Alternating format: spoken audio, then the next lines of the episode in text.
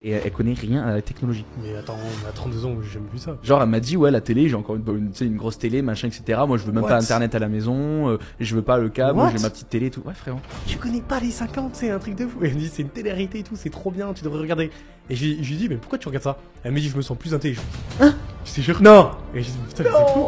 Et je pense que TikTok, dans 20-30 ans, on va comprendre à quel point eh ben, c'est nocif. Magnifique, magnifique. J'ai vraiment vu ça. Moi, en plus, j'adore les blondes. Et du coup, je retourne voir le TikTok et en fait, je m'aperçois que c'était une IA. Ils scannaient euh, l'iris des gens et en échange, ils offraient quoi déjà? 50 ou 500 dollars, un truc comme ça en WorldCoin. Plus j'avance là dans le temps, plus je me pose cette question de qu'est-ce qui te rend vraiment heureux? Et c'est super dur à, à trouver, tu vois, une bonne réponse. Comment je vais être quand j'ai 100 millions? Moi, je pense que je meurs euh, un an après. Une fois, ma mère s'est fait entourer euh, de plusieurs dizaines de mecs, tu vois. Un mec qui avait proposé euh, je sais plus combien de dizaines de chameaux contre ma mère. Bonjour à tous et bienvenue dans le podcast La Crypte. C'est déjà la huitième édition. Ça commence à faire beaucoup. On tient, on tient. Et on voit en fait tous vos commentaires et ça nous motive. Vous adorez le concept et nous aussi. Donc on n'est pas prêt d'arrêter. Comme d'habitude, n'oubliez pas de vous abonner, de mettre un petit pouce bleu. Et surtout aussi dans les commentaires, n'hésitez pas à proposer des idées et aussi des intervenants. Parce que le but c'est de faire plaisir tout le monde et surtout d'essayer d'avoir des petites pépites qui passent dans le podcast. Et aussi pour tous ceux qui préfèrent écouter le podcast en audio, on vous met un lien au chat dans la description. Et comme ça, vous allez pouvoir écouter euh, le podcast en audio avec vos plateformes préférées. Bon, est-ce que tu es prêt, Mathéo? Je suis prêt. La dernière fois, on était avec notre ami euh, Giro, Thomas Giro, qui nous a apporté pas mal de valeur dans son podcast. N'hésitez pas à aller le voir, les gars. Il dure pratiquement 3 heures. Mais qu'est-ce qu'il est intéressant? Qu'est-ce qu'il est important? Il apporte beaucoup de valeur. Là encore aujourd'hui, on va apporter beaucoup de, val- beaucoup de valeur sur le marché, sur les cryptos. On a beaucoup de news à passer. On a aussi beaucoup de choses sur le mindset à parler. Euh, Ça va être intéressant.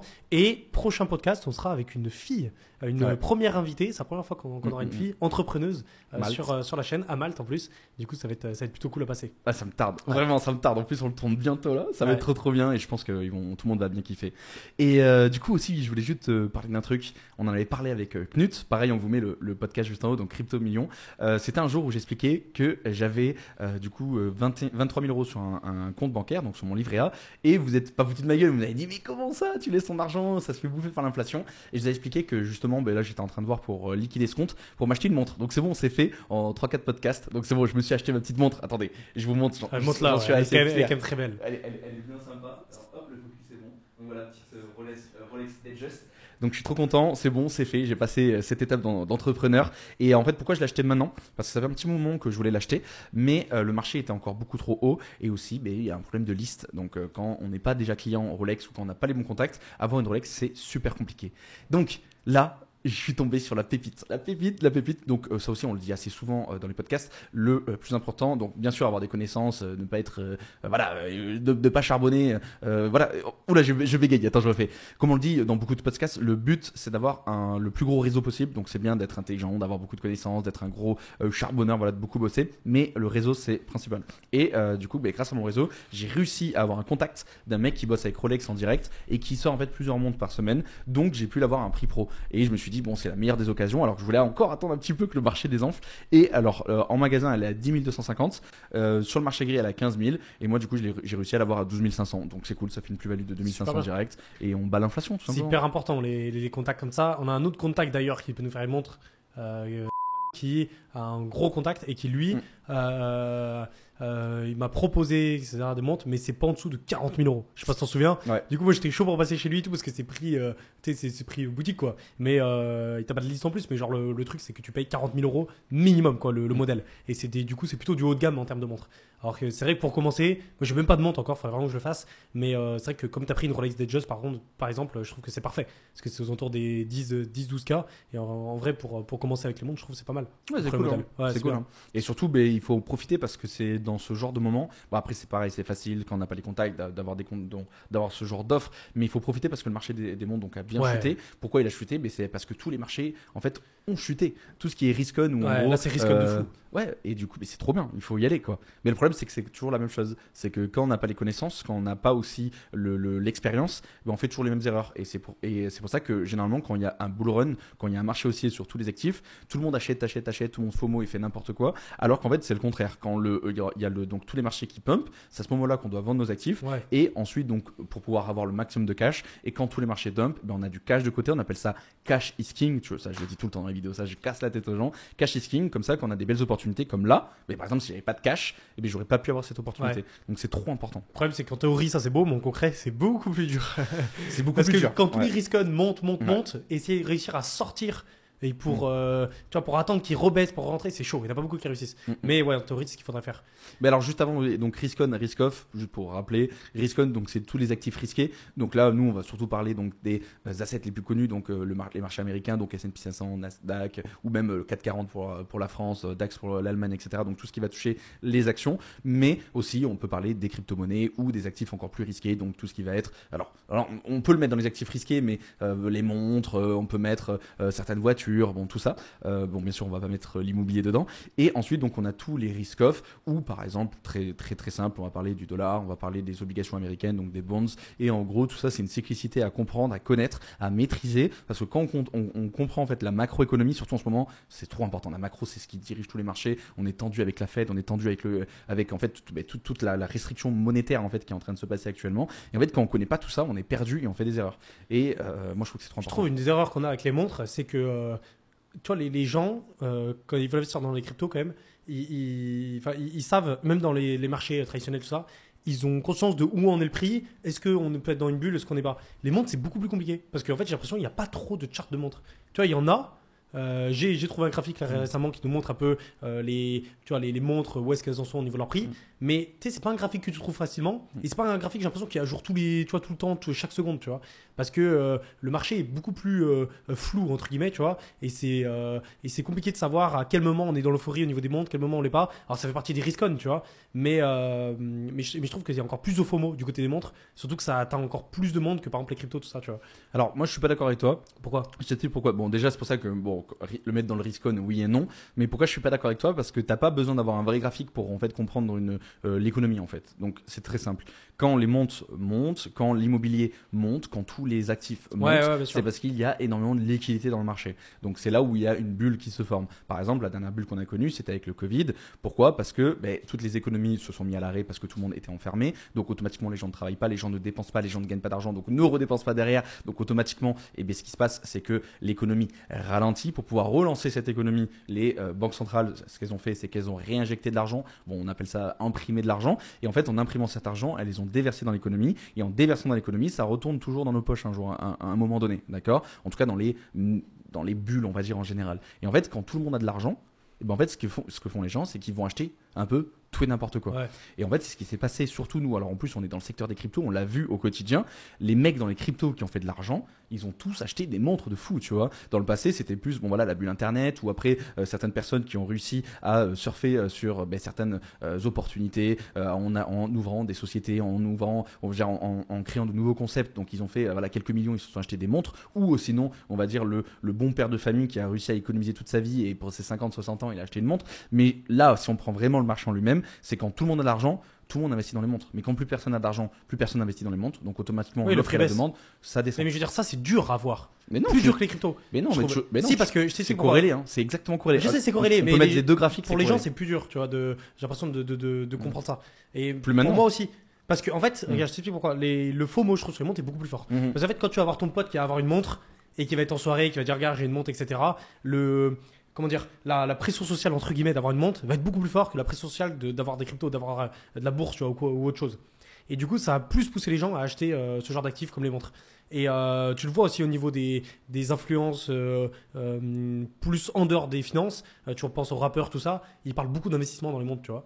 Et moins dans les cryptos. Ils en parlent, mais moins. Et en fait, du coup, euh, les, les gens qui, qui connaissent moins ce domaine des finances ou euh, comment se diversifier, eh ben, vont plus avoir tendance à FOMO sur les montres que sur les autres actifs. Moi, je suis Ce que j'ai remarqué. Moi, je suis trop pas d'accord avec toi. Je vais t'expliquer pourquoi. Parce qu'il y a une, valeur- il y a une barrière à l'entrée.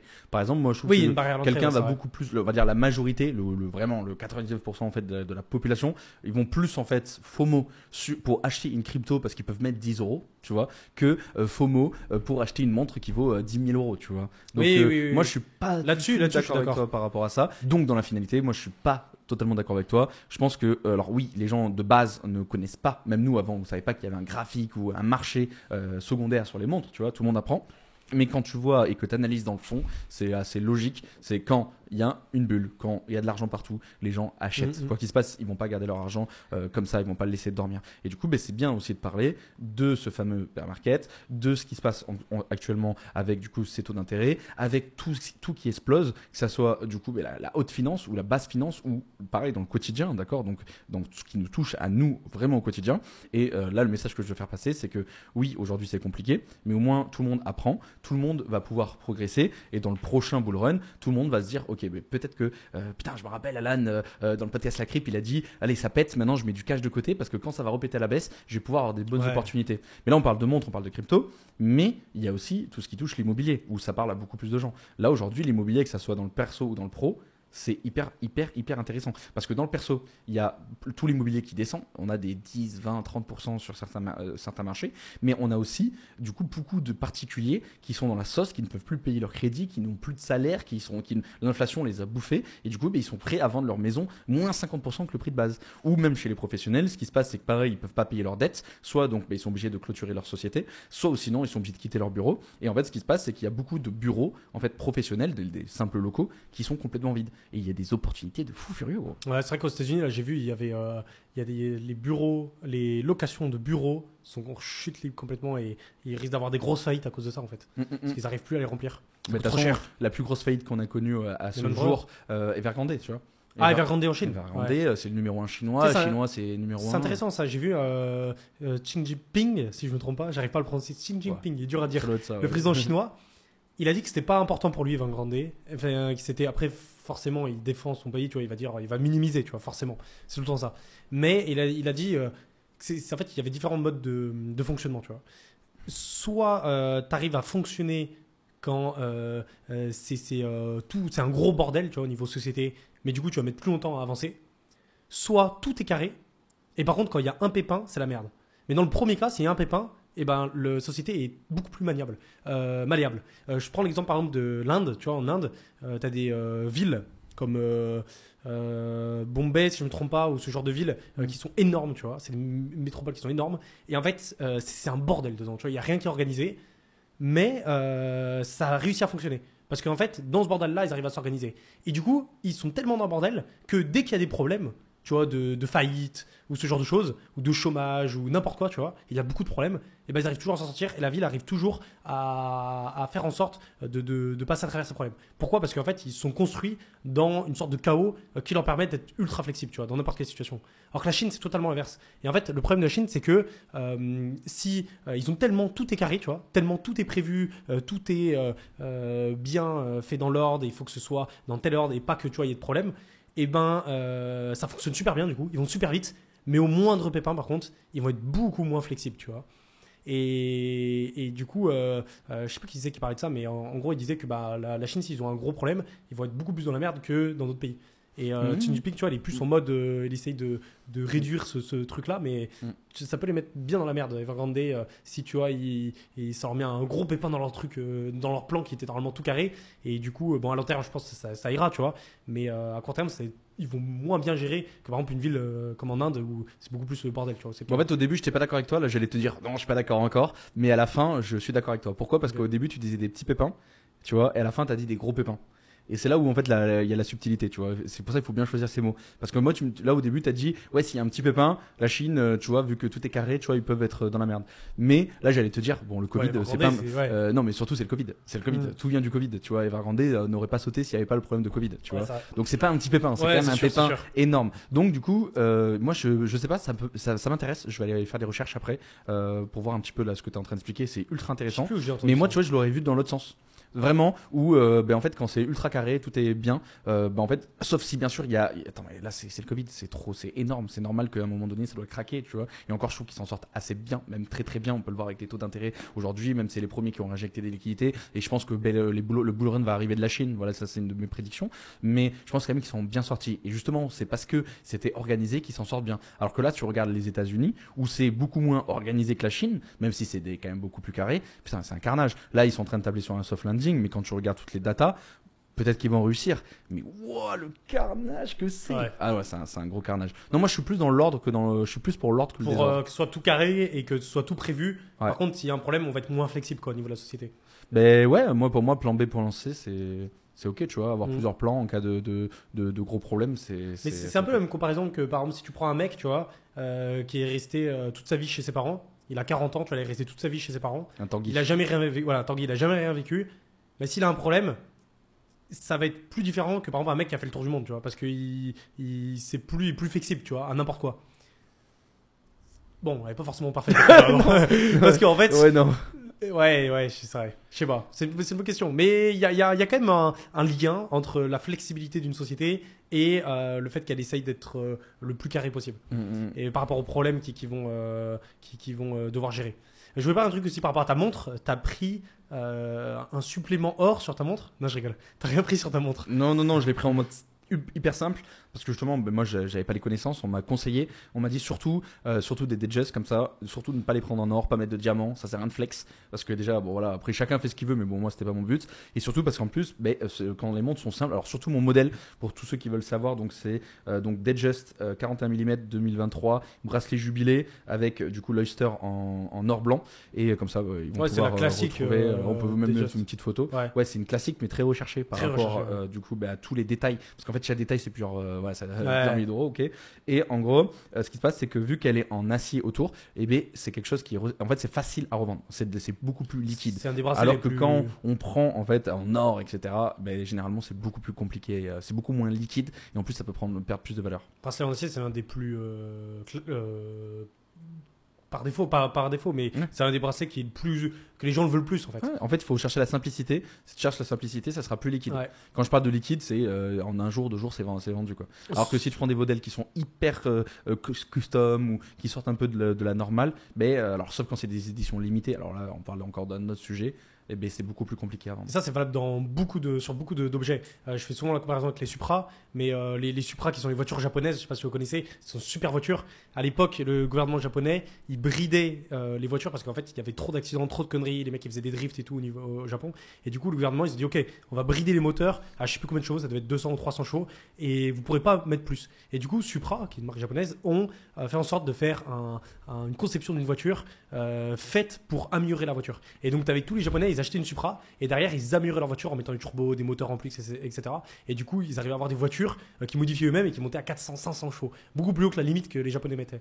Et en fait, aujourd'hui, du coup, une Supra qui n'est pas modifiée et qui d'origine, mais ça vaut une fortune. Parce Ouais. qu'en fait, ça existe quasiment pas. Parce que tout le monde a modifié euh, sa, sa Supra et du coup, euh, ce truc d'origine, ça vaut super cher. Et c'est pareil, les, les grosses voitures, les F12, tout ça, qui sont d'origine, d'origine, Mhm. elles valent bien plus cher que celles qui ont été modifiées. Et pour les montres, c'est la même chose. Et il y a plein de rappeurs qui font euh, c'est cette connerie-là, de faire des colliers ou acheter des montres ou euh, des, des trucs designés juste pour eux, personnels, avec voilà, des gros colliers spéciaux, avec des trucs multicolores ou des trucs assez, euh, Mm. assez bling bling, quoi, qui, qui sont assez rares. Et ben, du coup, ils vont payer ça une fortune. Mais pour le revendre derrière, c'est impossible. Et en général, ils vont devoir brader de moitié prix, même 70% leurs bijoux, euh, parce qu'il y a personne qui le reveut, quoi, derrière. Euh, Sauf quand c'est ultra personnalisé et que vraiment derrière il y a un fan qui veut absolument, mais bon, ouais, ça vaut c'est cher. Jackson, tu vois, mais euh, après, si c'est euh, les, les rappeurs, euh, tu vois, classiques, en général, il n'y a pas grand monde derrière qui achète. Qui achète quoi. Donc il faut faire attention. Sauf après des modèles spécifiques. Ouais. Vraiment. Oui, bien sûr, bien sûr. Mais c'est des modèles spécifiques. Ah ouais, mais si, attends, mais quand tu commandes. Non, parce qu'en fait, quand tu commandes par exemple une montre et que tu veux rajouter des diamants en plus, euh, l'entourer de diamants et tout, tu vas pas chez Rolex pour faire ça. Tu vas chez un, chez un, un intermédiaire qui va te faire ça. Moi, ça je sais qu'il y en a qui sont déjà faites avec, directement qui sortent de chez Rolex. Mais après, si tu veux vraiment euh, la Ouais, ça. personnaliser, ça. par contre, non, je pense pas que Rolex le fait. Ouais, non, ils le font pas. euh, c'est un intermédiaire qui le fait et c'est là où tu perds toute ta valeur en fait. Ok, ok. Bah, J'ai pas l'info du coup. Ouais. ouais, trop bien. Ah, mais mais ça me fait penser aussi à La Boiserie qui en avait parlé, je crois, de sa montre. La Boiserie, au passage, super Ouais. chaîne, n'hésitez pas à aller voir. Je kiffe de fou. Chaîne secondaire aussi. Ouais, mais sa chaîne secondaire, Focus Business, trop bien en vrai. Ouais, elle est chaude. Très trop bien.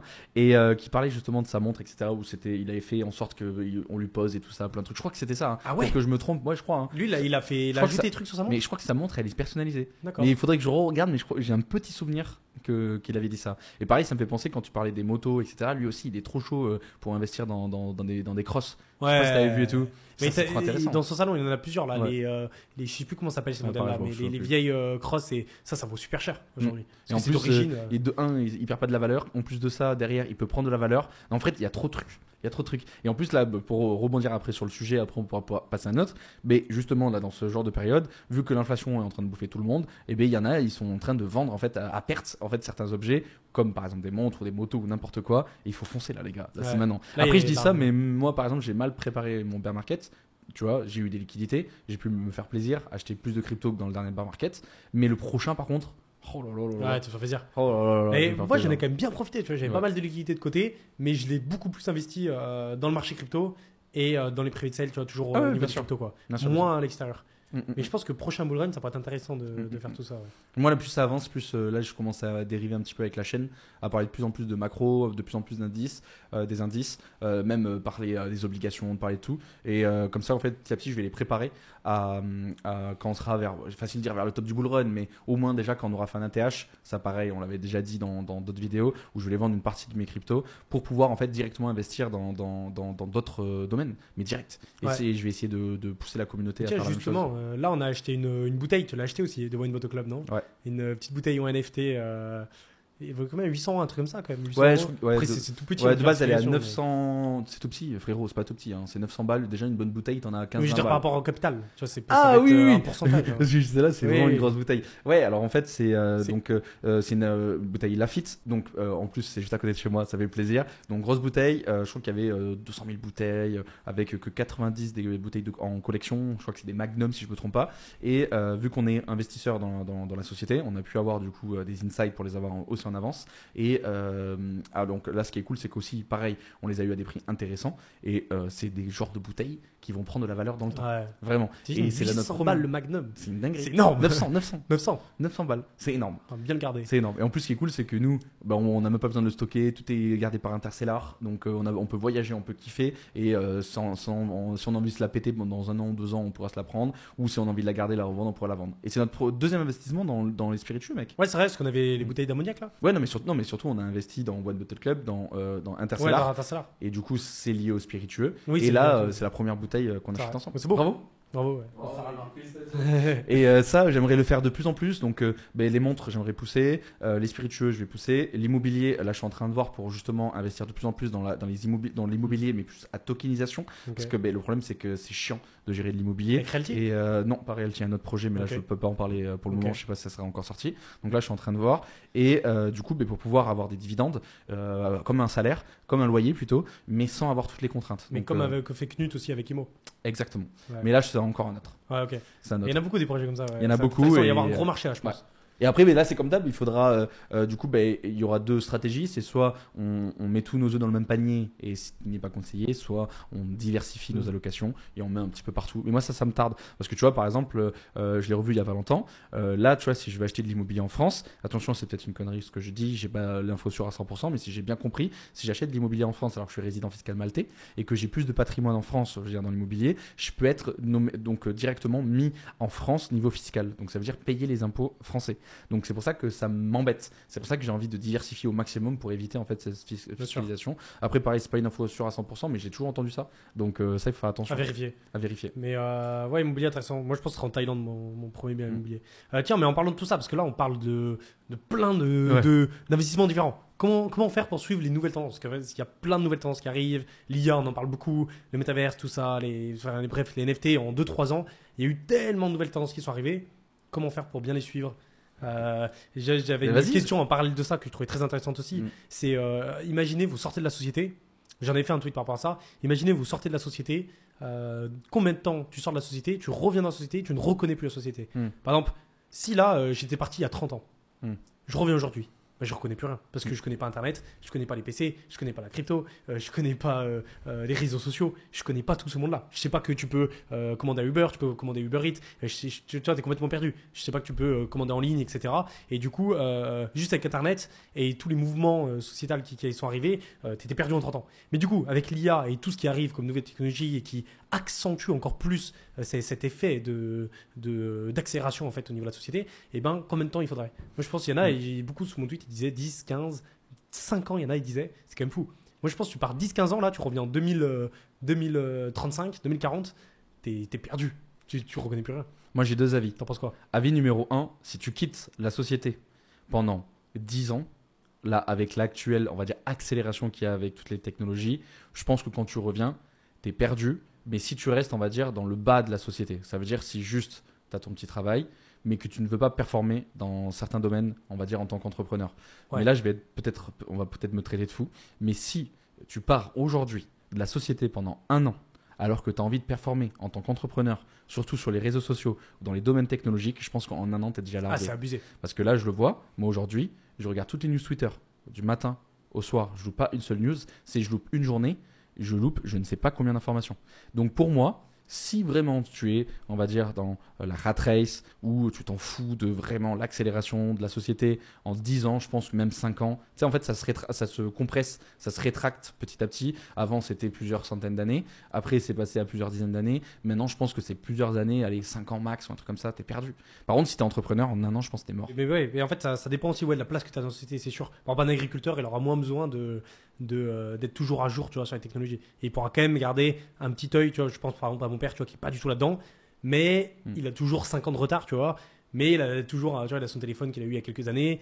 Euh, tu vois, il arrive toujours à récupérer et à toujours rester dans ce truc-là où il est à la limite de être dépassé et à la limite de, euh, c'est bon, je reste à flot au niveau des informations, au niveau des nouvelles Oui, ça dépend. Attention, en agriculteur, si là c'est pareil, tu vois, c'est pour ça que j'ai donné l'exemple juste avant.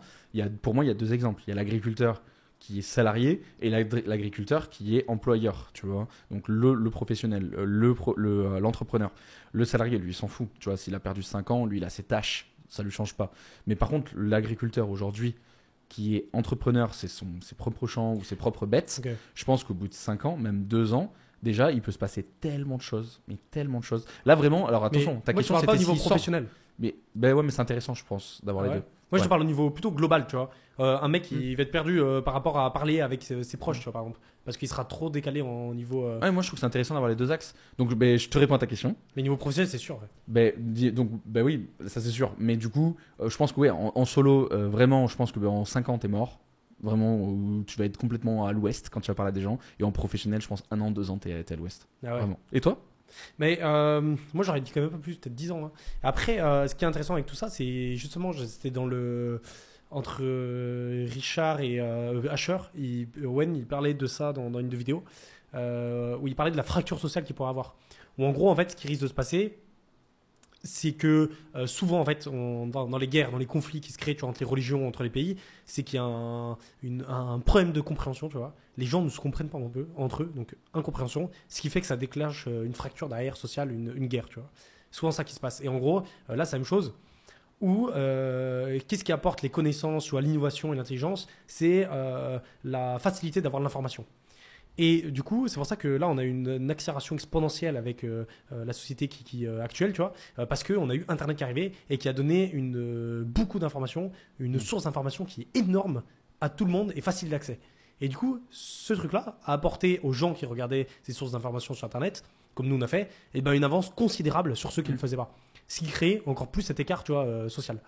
Et là, ce qui se passe avec l'IA, c'est que en plus d'avoir facilement accès à l'information, eh ben on a une sorte de béquille mentale, tu vois, une sorte d'aide mentale euh, qui va nous aider à aller encore plus vite dans l'innovation, dans l'intelligence et dans euh, la connaissance, tu vois, des choses. Et euh, du coup, ceux qui vont utiliser l'IA et ceux qui vont utiliser cette source d'in- d'information et cette béquille mentale vont aller encore plus vite dans l'accélération euh, de, euh, tu vois, personnel, et ce qui va faire que le, l'écart social avec quelqu'un qui ne le fait pas va être de plus en plus fort.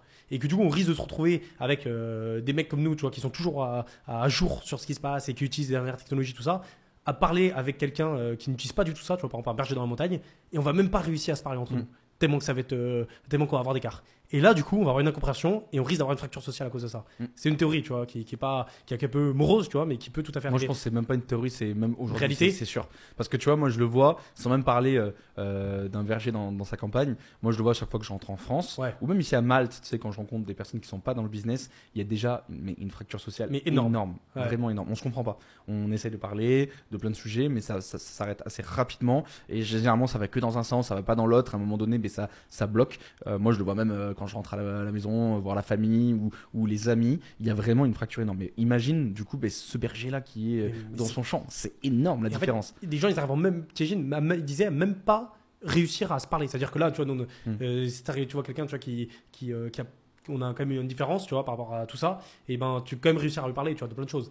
Mais là, imagine, tu arrives à un tel point que tu n'arrives même plus à parler avec le mec, mais de, de n'importe quoi, tu vois, Mm, mm, parce mm. que il y a trop de différence. Et euh, je vois ça, par exemple, tu vois, j'en parlais avec ma mère de ça il y, a, il y a pas très longtemps, et en gros, je disais que tu vois, il y a cette fracture sociale, j'expliquais tout ça. Elle me disait, ouais, du coup, entre nous, tu vois, entre moi et ma mère et mon père, tu vois, il y a un petit écart quand même, tu vois, parce que euh, voilà, ils sont pas du tout dans les crypto, etc. Ils ont, tu vois, ils comprennent pas, euh, tu vois, ils suivent pas les technologies, l'IA, BlackRock, tout ça. Mais quand je parlais avec euh, mes potes, euh, euh, tes potes aussi, euh, Aiden par exemple, je pense à Aiden, à Josh, euh, des mecs qui sont méga loin au niveau euh, de, la, de la conception d'Internet, au niveau du code, au niveau de tout ça, et ils me parlent de, de bots, Pozzo qui me parle de bots, de MEV, des trucs, mais invraisemblables, je comprends rien, alors que moi je suis dans les cryptos, je suis tout le temps, il me parle de ces bots, de ces codes, tout ça, je capte rien du tout, c'est du chinois, je comprends rien. Et je me dis, mais attends, tu mets ces mecs-là, dans 10 ans, avec les mecs des bergers là, mais laisse tomber, ça va être un carnage. Ils vont pas se comprendre. Ah, mais c'est sûr. Et en plus, on parle de connaissances, on parle de sujets de discussion, mais aussi, il faut, le, le- le- il faut parler aussi du, du langage. Et en fait, plus ça avance, plus ben, on change notre langage. Euh, bon, alors là, nous, on va dire, euh, moi je l'ai connu parce que je suis un peu plus vieux que toi, mais je le vois par exemple, moi, mes grandes sœurs ou même euh, euh, mes parents, ou euh, par exemple, avant, quand on écrivait euh, des textos, tu sais, c'était, on utilisait des mots où on comprenait même pas, tu sais, c'est des mots abrégés. Encore, je pense ben, aujourd'hui, on l'utilise plus, tu sais, les mots vraiment abrégés Ouais, je vois. quelques temps, quelques fois, mais avec Apple et, et justement ben, leur, leur, leur système de correction automatique, on parle assez bien quand même, tu vois. Mais il y a eu un moment où vrai, on ça. comprenait rien. Et j'en suis, moi par exemple, quand ma mère m'écrit des fois des textos ou, ou des messages, des fois je, je dis ouais, ouais, what the fuck, tu vois, genre je comprends pas. Et du coup déjà il y a ça, la, manière de parler, donc ça soit par écrite ou en, en verbal, tu vois, en direct. Donc déjà il y a un gap, mais surtout aussi par rapport au côté anglais et aussi encore plus par rapport à tout ce qui touche aussi quand on est entrepreneur, tu vois, on parle, on utilise beaucoup de mots anglais. Mais c'est vrai que moi aujourd'hui, euh, j'essaie de faire attention. Dans les vidéos, je fais attention. Même là, dans ce podcast, j'essaie de faire attention. Mais des fois, je le vois quand je parle avec euh, du coup des personnes qui sont pas du tout dans le business ou qui ne vivent pas à l'étranger. Je vais utiliser beaucoup de mots anglophones ou euh, faire des mix, tu sais, du franglish. Et euh, du coup, mais ça fait ça fait un gap. Mais voilà, tu vois, ça fait un gap énorme. Et en fait, mais je me rends compte que quand il y a certaines personnes, quand je leur parle, ils comprennent pas. Ouais. Et euh, je le vois surtout avec ma famille ou les amis quand je rentre en France, je leur parle, ils comprennent pas parce qu'ils utilisent que des mots anglais, tu vois. C'est vrai que ça, ça m'est arrivé plusieurs fois aussi, Mm. où j'essaye d'expliquer les cryptos, expliquer euh, un graphique à quelqu'un, et plusieurs fois il m'arrête, il me dit ah je comprends pas. Et du coup en fait c'est quoi que tu comprends pas? Euh, C'est le mot bullish ou c'est le Mm. mot bull run, tu vois. Mm. Pour nous genre c'est un truc, mais c'est inscrit dans la loi française, mais en fait Ouais. pas du tout. Il y a que nous qui le connaissons, tu vois. Ouais. Et euh, on se rend pas compte parce qu'on l'utilise tellement. Et, et en fait, c'est ça qui, qui va être problématique, ouais, parce qu'au bout de 10 ans, en fait, les mecs, ils auront tellement utilisé ce vocabulaire-là que bah, après, on sera bloqué. Et c'est vrai que j'avais- j'ai vu un reportage de Ina qui repassait les messages des ados qui s'envoyaient. Lena. Ina. Ina, ah oui, Ina. Eh oui, C'est ceux qui font les reportages à l'époque. Ah Et euh, il montrait, je crois, les textos en 2010 ou un truc comme ça. Moi, je l'ai pas trop vécu cette époque encore, parce que moi, je suis arrivé après. Et en gros, euh, c'était abusé. Est-ce que tu sais pourquoi? Mais pour euh, que ce soit plus rapide, parce qu'en fait, il y avait un, un nombre de SMS limité par mois au niveau de ton forfait. Et du coup, tu devais éviter de mettre Mm. trop de lettres. Exact. Et du coup, tu... c'était ça, ouais. Ça. Du coup, tu faisais grave des abrégés, quoi. Mm. Déjà, ouais, c'est pour économiser le crédit. C'est ouf Et comme. en euh, plus aussi, il y a autre chose, c'est que avant c'était du coup des, un clavier ouais. où par exemple il fallait que tu appuies trois fois sur la même touche pour avoir telle lettre. Tu sais, c'était, il y avait pas toutes les lettres. Ah ouais, c'était un Blackberry. Non, même pas. Après, il y avait le BlackBerry, Ah ouais il y avait plus de lettres, machin que ça, mais euh, quand tu prenais les, les téléphones de base. Ah oui, les en Nokia. gros, voilà, par ouais, je exemple, vois. tu vois, T'avais ça faisait- ABC, c'est ouais, ça. ok. Et du coup, ABC, il fallait faire clic, clic, clic, clic, clic, clic, clic, clic, clic. Clic, clic. Et du coup, c'était super long à écrire. Donc déjà, tu perdais du temps. En plus de ça, tu pouvais plus tu mettais de mots, bah, plus tu perdais de crédit. Et en plus de ça, mais vu que c'était galère, tu sais, ils essayaient d'abréger au max, max, max, max. Ça voulait rien dire des fois. Et toi, t'as eu un Nokia? Ouais. Jure. J'ai- C'est-à-dire, t'as la touche ABC. Nokia, euh, BlackBerry, j'ai eu tout. Moi. Putain, c'est ouf. Yeah, on a une petite génération de différence, mais j'ai eu. mec. Mon premier téléphone, c'était un Samsung tactile. Ah ouais, non, moi non. Moi j'ai mis un petit moment. C'était en avec. 2015, tu vois. Tu vois Alors tu vois, il y a la fracture pas sociale du coup, mais là tu vois, on peut se raconter des trucs, mais on dirait qu'on est, euh, on a une époque différente. Alors qu'on On a que cinq ans. que 5 ans d'écart. 5 ans d'écart. Tu C'est ouf, ça. vois, c'est pour ça que moi je disais plus 5 ans que 10 ans. Et tu regardes de nos parents plein de fois. Mes parents, combien de fois mes parents ils ont dit euh, Putain, je comprends plus rien, votre génération, ou tu sais, ce genre de choses. Et même moi, des fois, quand je vois des, je regarde par exemple TikTok, euh, je tombe sur les trucs sur TikTok, des fois, je comprends pas. Alors que c'est des, des jeunes qui ont 15, tu vois, entre 15 et 20 ans. Et on n'a Mm. même pas quelques années d'écart, mais je comprends pas. Et ça, ça a encore plus accentué. Mais tu vois, pour revenir tout à l'heure quand tu me disais, ouais, mais non, moi ma question est plus sur les particuliers que les professionnels. Mais c'est là où moi, euh, tu vois, je suis, je suis d'accord parce qu'on peut en parler, on peut débattre, Ouais. c'est cool. Mais je trouve que c'est un peu vide. Pourquoi? Parce que oui, non, c'est intéressant. Mais moi, je pense que le truc qu'il faut vraiment pousser, c'est euh, les gens se disent, euh, en fait, il faut attaquer une, une, une, douleur, une, une faiblesse, une peur, tu vois, chez les gens. Et là, moi, moi je trouve que c'est beaucoup plus intéressant de parler du côté où comment réussir. Tu vois, vraiment à ne pas euh, avoir ce gros gap, tu vois, ce gros écart avec la, société à cause des technologies. Parce que euh, derrière, en fait, si on n'a pas cette solution-là, comment, en fait, comment réussir à performer, que ce soit dans le business ou même ne pas trop se faire, j'essaye de pas dire un gros mot, mais ne pas trop se faire avoir par la société. Donc après, il y en a certains, ils s'en foutent, ils disent, moi, de toute façon, je vis. Attends, mais ça me fait penser à un truc de fou. J'étais en repas de famille, là, il y a pas longtemps en France. J'étais avec mes sœurs. Ouais. Il y avait aucun ancien. Désolé parce qu'il y a beaucoup d'anciens qui nous, nous regardent, mais ouais, il y avait aucun parent, etc. Et j'étais avec une copine à ma sœur, en plus mignonne comme tout, tu vois. 20, non, elle doit avoir 32 ans, je crois, ou 30, ouais, 32 ans, donc on a 4 ans d'écart, tu vois, ou 31 ans. Et je pensais qu'elle était un peu tu sais, sur les technologies de base et tout. Frérot, elle sait même pas utiliser, elle connaît même pas Gmail. À 32 ans? Frère, elle a pas Gmail, elle est sur Hotmail. Elle m'a dit non mais Gmail, qu'est-ce que c'est et tout. Euh, En plus, trop marrante et tout. Vraiment, et ça m'a tué de rire. Et elle, elle connaît rien à la technologie. Mais quand je dis rien, c'est rien.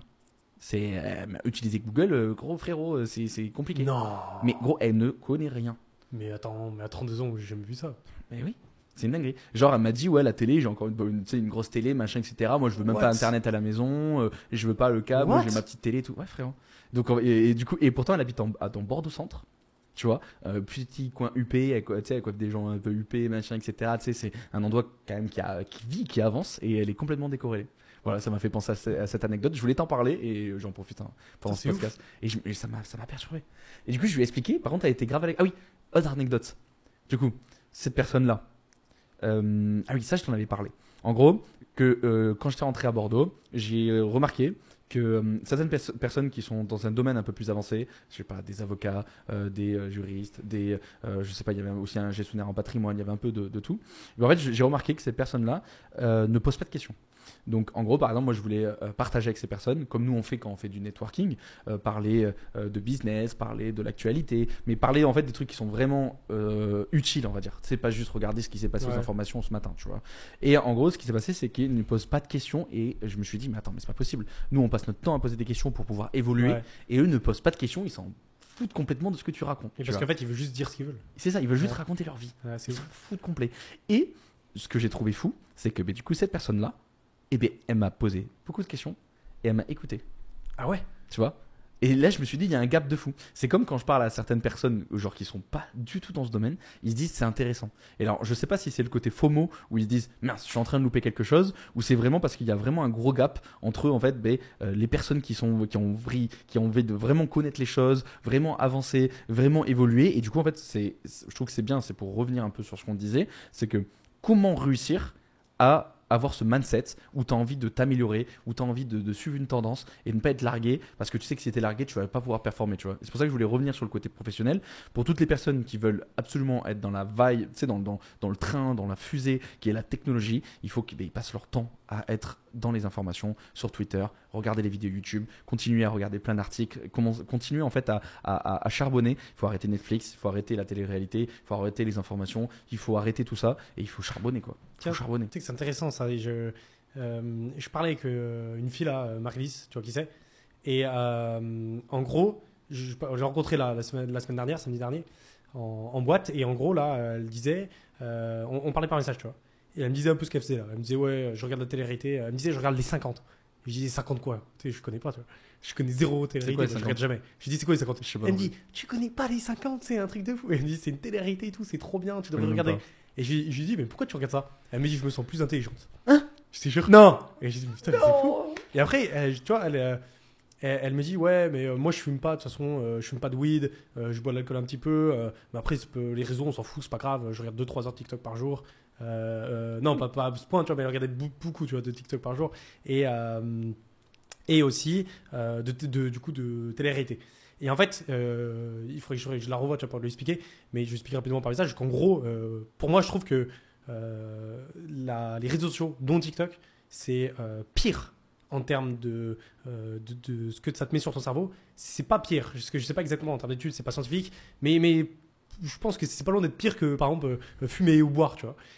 Au niveau mental. Parce que, euh, pas au niveau physique, parce que au niveau physique, ça, ça, te, ça te ronge, tu vois, les, les drogues, mais euh, au niveau mental, euh, putain, les réseaux sociaux, mais ça te plombe. Et surtout les TikTok comme ça, ça te bousille ta motivation, ça te bousille ta productivité à long terme, dopamine. ta vision long terme, ta dopamine. Et ça, c'est un effet qui est trop nouveau, qui est trop récent pour pour euh, tu vois, le mettre en avant, même s'il y a déjà des, des gens qui en parlent, euh, tu vois, c'est pas assez euh, connu, tu vois. Hmm. Par exemple, euh, tu prends le LSD quand c'est sorti au début, tout le monde en prenait parce que tout le monde, tu vois, c'était nouveau. Personne savait qu'il y avait vraiment des conséquences derrière. Pareil pour la weed, pareil pour tout, tu vois. Les clopes. Ouais, les clopes, pareil. Tu vois, regarde, au début, les clopes, les médecins, ils disaient d'en fumer parce que c'était bon pour la santé. Alors qu'en fait, ça a été pas du tout et on l'a su après. Et je pense que TikTok, dans 20-30 ans, on va comprendre à quel point euh, TikTok et ses, algorithmes en règle générale, et ben c'est nocif. C'est nocif pour euh, la psychologie. Mais euh, ça me fait penser à. Bon, il se reconnaîtra, pas besoin de dire son prénom. Un pote à nous qui était là pendant une semaine. Et tu te rappelles, Ah. à un moment donné, on était euh, euh, sur le canapé et on lui parlait. Et en fait, il, il ne répondait pas. Et en fait, on, on le voyait sur son, son, sur son écran. Et petit à petit, son corps se Il était penchait. sur TikTok en plus. Ouais, il était sur TikTok. Et son corps se penchait euh, était pratiquement à toucher ses ça. genoux. Et on lui parlait, on lui parlait, il entendait pas. Et en plus, on, parlait sur lui, genre on était tous les deux à côté, et puis on Ouais. disait, ouais, du coup, euh, on parlait de lui, on lui disait plein de trucs sur lui. Mais des grosses conneries, on disait n'importe On lui quoi. disait, t'es en train de te faire aspirer ton âme par. TikTok et tout. on parlait comme ça, il, il entendait pas. Il entendait pas, en fait, il captait même pas qu'on lui parlait. Ouais, il parce qu'elle d'écouteur, hein. était euh, ancrée dans. Ouais, non, ils sont trop forts. Mais euh, du coup, pour clôturer ce, sujet-là, vraiment, euh, désolé, je suis chiant, je suis chiant, je suis chiant, mais moi, j'adore aider les gens, vraiment, vraiment, vraiment, vraiment, s'il vous plaît. Il faut continuer à charbonner, il faut continuer à s'informer, parce que le jour où ils ils voudront passer dans le business, ils vont se faire démonter. hein.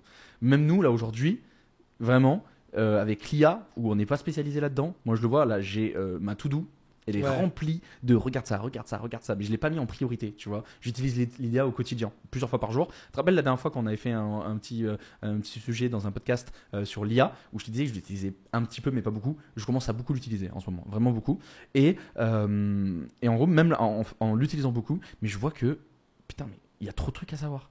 Comment, c'est- comment il s'appelle le Twitter C'est toi qui me l'avait donné Infomonnaie, non? Info bonnet, exact. Trop cool. Ouais. Après, il y avait un autre, Il y a c'était explore.ia aussi. Ouais, Alexia, je crois aussi. Ouais, un truc comme ça. Exploria, ouais. Ou Esploria, je crois que lui c'est plus dans le côté Minia Ouais. ou, ou machin. Non mais ça c'est une Je me suis abonné à pas mal là récemment qui font ça, ouais. Ils sont très Ils intéressants. sont trop chauds. Et même moi j'arrive pas à trouver le temps. Et je me dis, putain mais comment les gens font s'ils ils utilisent, ils regardent les réseaux sociaux et tout ça? Donc faut, faut pas lâcher. Là, il y a deux trucs qui m'ont choqué euh, récemment. J'ai vu ça sur Twitter.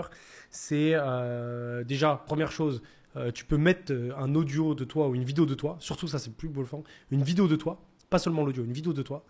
Et tu peux la retranscrire dans n'importe quelle langue au niveau de l'audio, mais dans la langue parfaite, dans un anglais, en espagnol parfait, et avec euh, les lèvres qui bougent dans la langue que tu as choisie. Mm. Mais mec, mais c'est quoi ce truc de fou? Le lip sync. et ouais, et en plus ça coûte pas si cher que ça les Mm, abonnements. mm, Ça c'est un truc de fou. Et deuxième chose, c'est les IA influenceuses. Ça je t'en ai parlé. Bah attends, viens on parle deux secondes sur ça là. Sur ça d'abord, vas-y. Moi je trouve ça fou. Et euh, je vois plein d'utilités. Des bonnes, des moins bonnes. Donc en commençant par les bonnes, moi, euh, pour moi, euh, du coup, je vais l'utiliser le plus rapidement possible. Pareil, c'est dans ma to-do. Vraiment, j'ai envie de l'optimiser au maximum. Parce que mon but, c'est de, mettre tout mon contenu en, dans toutes les langues. Ça, j'avais déjà prévu l'année dernière. J'avais un traducteur en espagnol, je cherchais un traducteur en anglais, en arabe, en russe, euh, vraiment dans toutes les langues pour pouvoir en fait bah, diffuser mon message et mes analyses partout dans le monde. Donc ça, je suis trop content que ça vienne de sortir. Vraiment. Je pensais pas que ça allait arriver maintenant, ça va arriver dans longtemps. Après, il y a un autre exemple, par exemple, euh, bah, euh, pour pouvoir en fait communiquer avec d'autres personnes. euh, c'est toujours assez compliqué quand on connaît pas la langue, comme ça, ça va permettre à- aux gens à communiquer Ouais. entre eux. On l'a vu dans beaucoup de films futuristes où tu appuies sur le bouton et Ouais. automatiquement ça traduit. Ça c'est ouf. La barrière de la langue enlevée, ça c'est trop trop bien. C'est trop bien. Ouais. Euh, ensuite, il y a aussi l'autre côté pour les films. Il y a beaucoup de, de- de- films, de séries qui sont ultra mal doublés. Et grâce en fait à, bah, l'IA, euh, bah, on va pouvoir avoir des, des doublages qui sont beaucoup plus propres. Tu vois, par rapport au lip sync, justement, euh, Ouais. au fait que la voix et la bouche je veux dire, bougent en même temps. Donc ça, c'est les côtés positifs. Par contre, les côtés négatifs me font très peur. Bah, déjà, euh, le côté négatif, c'est qu'on a le- les, des emplois qui vont se perdre au niveau des, des gens qui font les voix, etc. Et ça, c'est beaucoup critiqué Mm. au niveau des, des auteurs, des acteurs, Mm. au niveau. euh, euh, comment ça s'appelle les mecs qui parlent? J'ai oublié. Mais les, les traducteurs, quoi. Euh, les traducteurs ou... Les doubleurs. Les doubleurs, ouais, c'est Ah ça. Et ça, c'est beaucoup critique, mais après, comme dans n'importe quelle nouvelle technologie, n'importe quelle innovation, il y a forcément des, ouais, des métiers qui vont. Qui vont Par contre, ça, on revient sur ce qu'on disait tout à l'heure. Il faut absolument suivre chaque chose, chaque news, chaque innovation, parce que sinon, on se fait bouffer. Mm, mm. Et c'est pour ça qu'on dit aussi on redistribue les cartes. Par contre, après là ça va. Toi, t'as parlé des emplois, mais les emplois ça me fait pas peur encore. Parce que dans tous les cas, bon, mais voilà, ça- là ça va être ultra dur ce que je vais dire. C'est euh, Ouais, voilà, c'est un cycle, voilà. C'est un cycle. Mais c'est comme euh, euh, si tu regardes n'importe quelle technologie, j'avais vu un mec qui comparait, euh, demande si c'est pas Martin Media, où il comparait l'IA avec d'autres trucs d'innovation qui sont arrivés dans le passé. Et en fait, à chaque fois, c'est pareil. À chaque fois. Dès eu le, euh, les- les, euh, l'industrie au niveau euh, de la charrue, au niveau de la lumière, tout ça, au niveau aussi de l'électricité. Il y a eu plein de jobs en Mm. fait qui se sont enlevés et ça faisait tout un, un drama à l'époque en disant ouais mais tous ces gens vont perdre leur emploi, etc. Ça va pas le faire. Et en fait à chaque fois on a remarqué que ben, la société se, se- s'adaptait à ça Mm, et mm. on ressortait plus forte. Mais après, par Mais- contre, il y a un truc qui me fait beaucoup plus peur. Moi, c'est les réseaux sociaux et euh, les fake news. Le deepfake, Et voilà, Et on en arrive aux Au truc influenceuses, influenceuse. il y a influenceuse. Ça, c'est choquant. Moi, je me suis fait avoir. Je sais pas si t'en souviens. euh, j'ai regardé un, un peu TikTok à l'époque. C'était il y a quand même longtemps. Il y a peut-être deux mois. Un mois ou deux mois, je sais plus. Un mois et demi. euh, Ça devait être cet été. Euh, ça devait être au mois de juillet, ouais, un truc comme ça. Et je t'avais envoyé une, une fille sur TikTok. Et elle m'avait choqué. Et je regarde son TikTok. Je tombe dessus, en fait. Et elle avait genre 3 millions de likes. C'est énorme. Et une- mais magnifique, magnifique. J'ai vraiment vu ça. Moi, en plus, j'adore les blondes. Une blonde aux, aux yeux bleus et tout, incroyable, grande, euh, et magnifique, euh, parfaite. Elle est parfaite. On a capté. je te l'envoie. Ah oui, bah, vraiment, pour dire à quel point ça m'a, ça m'a, ça m'a Ouais. perturbé. Et je te l'envoie parce que c'est, c'est, voilà, je, je me suis dit, regarde, euh, cette femme, elle est incroyable, j'ai jamais vu ça. Et toi, tu me dis, mais elle est folle, etc., tout ça. Et en fait, genre un mois après, je me réveille le matin euh, dans mon lit et je check Twitter. Et je check Twitter et je tombe sur la même meuf sur Twitter. Et sauf que je vois que le, le, le tweet du mec, c'est un mec qui est dans les CIA. Et le gars, il dit voilà ce que je peux. Voilà le, euh, les genres d'influenceuses euh, IA qu'on peut créer Mm. euh, avec, euh, avec l'IA. C'est une dingue. Et du coup, je retombe voir le TikTok et en fait, je m'aperçois que c'était une IA. Et que la, la meuf, du coup, que je trouvais incroyable, bah, c'était une IA. Et c'était pas une vraie meuf. C'est vrai qu'en ce moment, je vois beaucoup de, de contenu par rapport à ça. Ouais. Où ils mettent les femmes parfaites, etc. Ouais. Et c'est de l'IA et tu les vois marcher, euh, parler. C'est une IA, c'est une dinguerie. J'avoue que c'est un 10 10 on 10. Elle, elle est Oh. incroyable, ce fille, et bah, en fait, elle n'existe pas. Putain. Moi, je pensais hein. qu'elle existait, mais non. Tu te rends compte le nombre de scams, donc d'arnaques qu'il va avoir? Et même, euh, moi j'ai vu aussi, il y avait un truc qui m'avait bien choqué, c'était euh, Squeezie qui euh, est en live et qui a été remplacé du coup Par par, Macron Emmanuel Macron. Je l'ai vu. Et il, est re- il réagissent à ça. Ouais. C'est trop drôle. C'est c'est drôle, Ouais. mais... Mais ça fait, ça fait peur. Aïe, aïe, Et en plus, c'est parfait. hein. C'est c'est Mm. très bien, très propre. Et Et il y, a- il y a eu un épisode sur euh, Black Mirror, je crois, sur ça, où euh, justement il y a eu de l'IA et mais- mais vraiment il faut regarder. hein. Mais là, il y a plein de dérives qui peuvent se faire. Genre en mode, euh, euh, par exemple, tu fais des films porno avec euh, Mm. une euh, fausse meuf, une IA. Ou euh, les mecs qui disaient sur TikTok, ils mettent. euh, t'as plein de meufs sur TikTok, elles font quoi? Elles ont un, only, un OnlyFans. Du coup, elles posent nues sur Mm. OnlyFans. Et elles vont faire la promo sur TikTok, sur Twitter, sur les réseaux, etc. TikTok, ça marche bien en règle générale. Et euh, du coup, euh, ce qu'elle peut faire, ce qu'un mec peut faire derrière, c'est qu'il crée une fausse personne, une fausse influenceuse. Et derrière, il lui crée un faux OnlyFans. Ouais. C'est ouf. Ouais, mais et, et c'est là qu'on revient sur le sujet d'avant, où en gros il y a les loups et les agneaux, il y a ceux Ouais. qui vont s'adapter et profiter de cette technologie et les autres où ils vont se faire euh, avoir, pour pas dire de gros mots. Ouais. Mais fait- j'ai vu que là, TikTok ont mis un truc en place par rapport à ça aussi.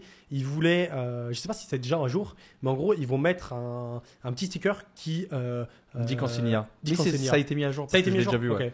Mais après, il y a autre chose. Euh, donc, on va pas faire un gros sujet sur ça, on en a déjà parlé.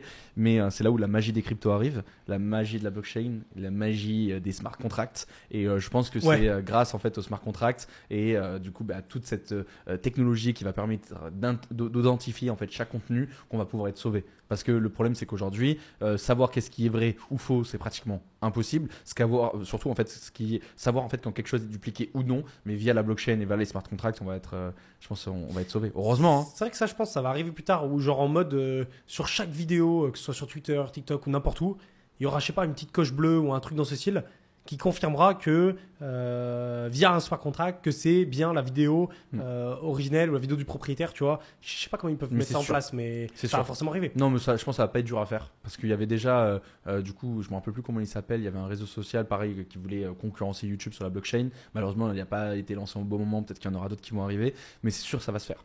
Comme là, tu vois, il y a pas longtemps, il y a une news comme quoi, au, au- en- bon, rien à voir, mais on reste dans le sujet. Euh, au Brésil, euh, toutes les cartes d'identité, si je me trompe pas, vont être euh, du coup sous blockchain. Gros, c'est c'est- Ah. une dinguerie. Et je sais plus combien, combien de millions de, de personnes. Non, mais ça, c'est une dinguerie, ça. Tu te rends compte? J'en ai beaucoup parlé dans, dans beaucoup de vidéos. Je disais, vous inquiétez pas, les profils pictures de, d'un singe ou d'un chien ou d'un chat, on s'en fout, c'est pas ça la vraie technologie. Un jour, on va l'utiliser au Ouais. quotidien. Mais là, c'est bon, c'est fait. Ouais. Tu te rends compte On peut mettre nos papiers de- de- de- d'identité tokenisés euh, qui vont être directement mis sur la blockchain, authentifiés, et on ne pourra plus les, dupliquer. Donc, il y aura moins d'arnaques. Non, mais c'est trop bien. Ça, ça me fait penser au, projet WorldCoin aussi, en Ouais. rapport avec euh, euh, l'Iris, c'est comme ça ça s'appelle Ouais, L'Iris Quand en gros, euh, tu, euh, WorldCoin, du coup, c'est un projet un peu merdique. Dans la communauté crypto, c'est très très mal vu, WorldCoin. Franchement, il n'y a Mm. personne qui en parle en bien.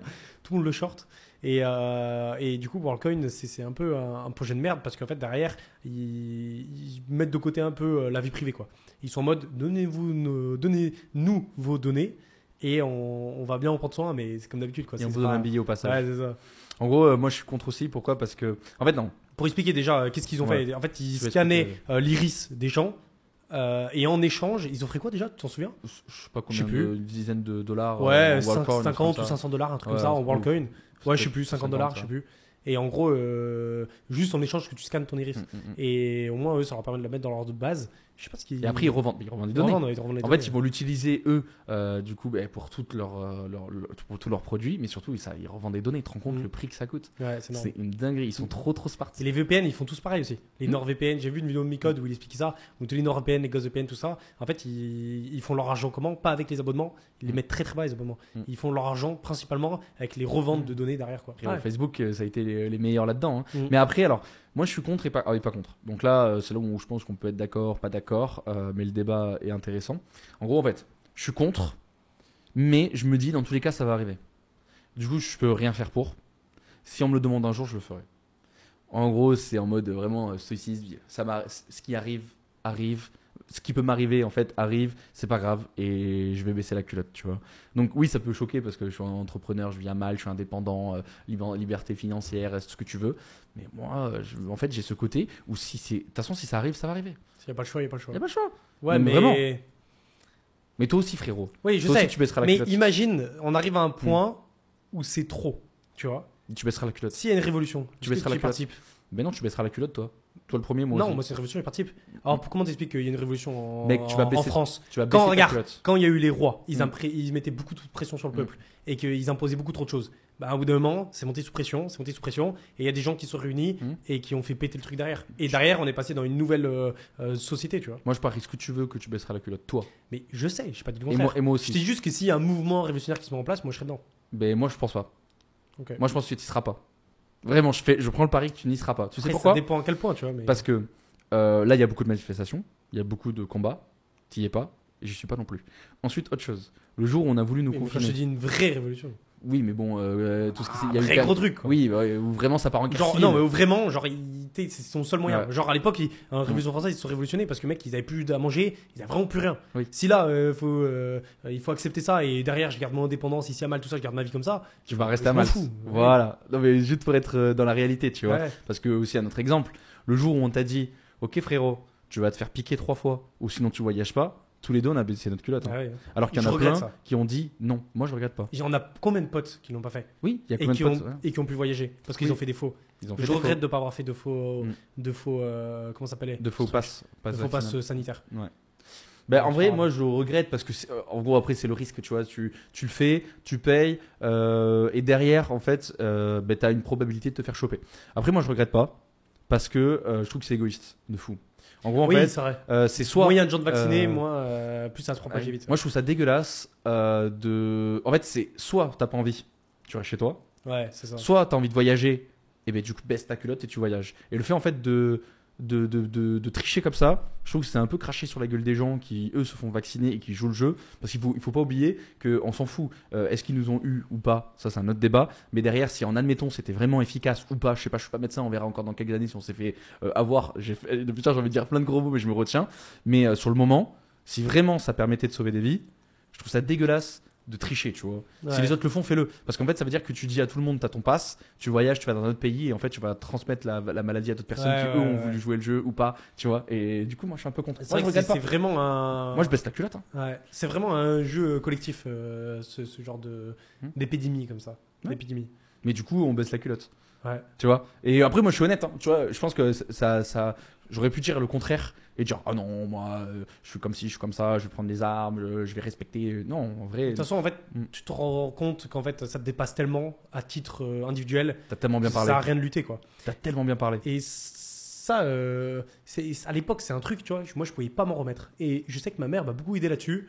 Où en gros, tu vois, moi, à l'époque- à l'époque, je regardais pas mal de trucs sur YouTube et tout, tu vois, d'infos. Et le moindre truc qui me, rendait, tu vois, euh, il y avait de l'injustice, et ben je faisais que en parler, je faisais que en, en penser et tout. Et euh, j'arrive pas à détourner mon attention de ça. Parce que en fait, ça me, rendait fou, tu vois, qu'il y ait quelque chose qui se passe dans le monde et sur lequel euh, je, voyais, mais je pouvais pas avoir d'impact. Et, en fait, c'était pas une bonne chose. Et je pense par exemple. Je me suis souviens d'une vidéo qu'avait fait le grand JD euh, avec. euh, je sais plus quel youtubeur. Ils étaient partis dans un pays d'Afrique pauvre, la Somalie. Et il y avait un- une épidémie, tu vois, euh, au niveau, euh, au niveau de la Somalie. Euh, pas une épidémie, mais une épidémie de faim. Donc, comment ça s'appelle Une Famine. famine, exact. Et, euh, et, moi, j'étais comme un fou, tu vois. J'étais en mode, putain, mais il faut faire des trucs et tout. C'est pas possible qu'il y ait ça dans le monde. Mais j'étais petit, tu vois, je devais avoir 12 ans. Et. euh, Ouais, je dois être ado. Et, euh, et du coup, m- tu vois, il y a beaucoup de choses comme ça sur, sur lesquelles je pensais. Et en fait, ma mère m'a fait comprendre que surtout, il faut que tu le laisses faire les choses sur lesquelles tu n'as pas un impact direct. Ou sinon, ça va te bousiller ta vie et tu vas y penser tout le temps et tu vas pas pouvoir avancer à titre individuel. Et c'est dur à faire. C'est trop dur à faire. Être égoïste, c'est dur, hein. Mais je sais pas être égoïste. Bah si.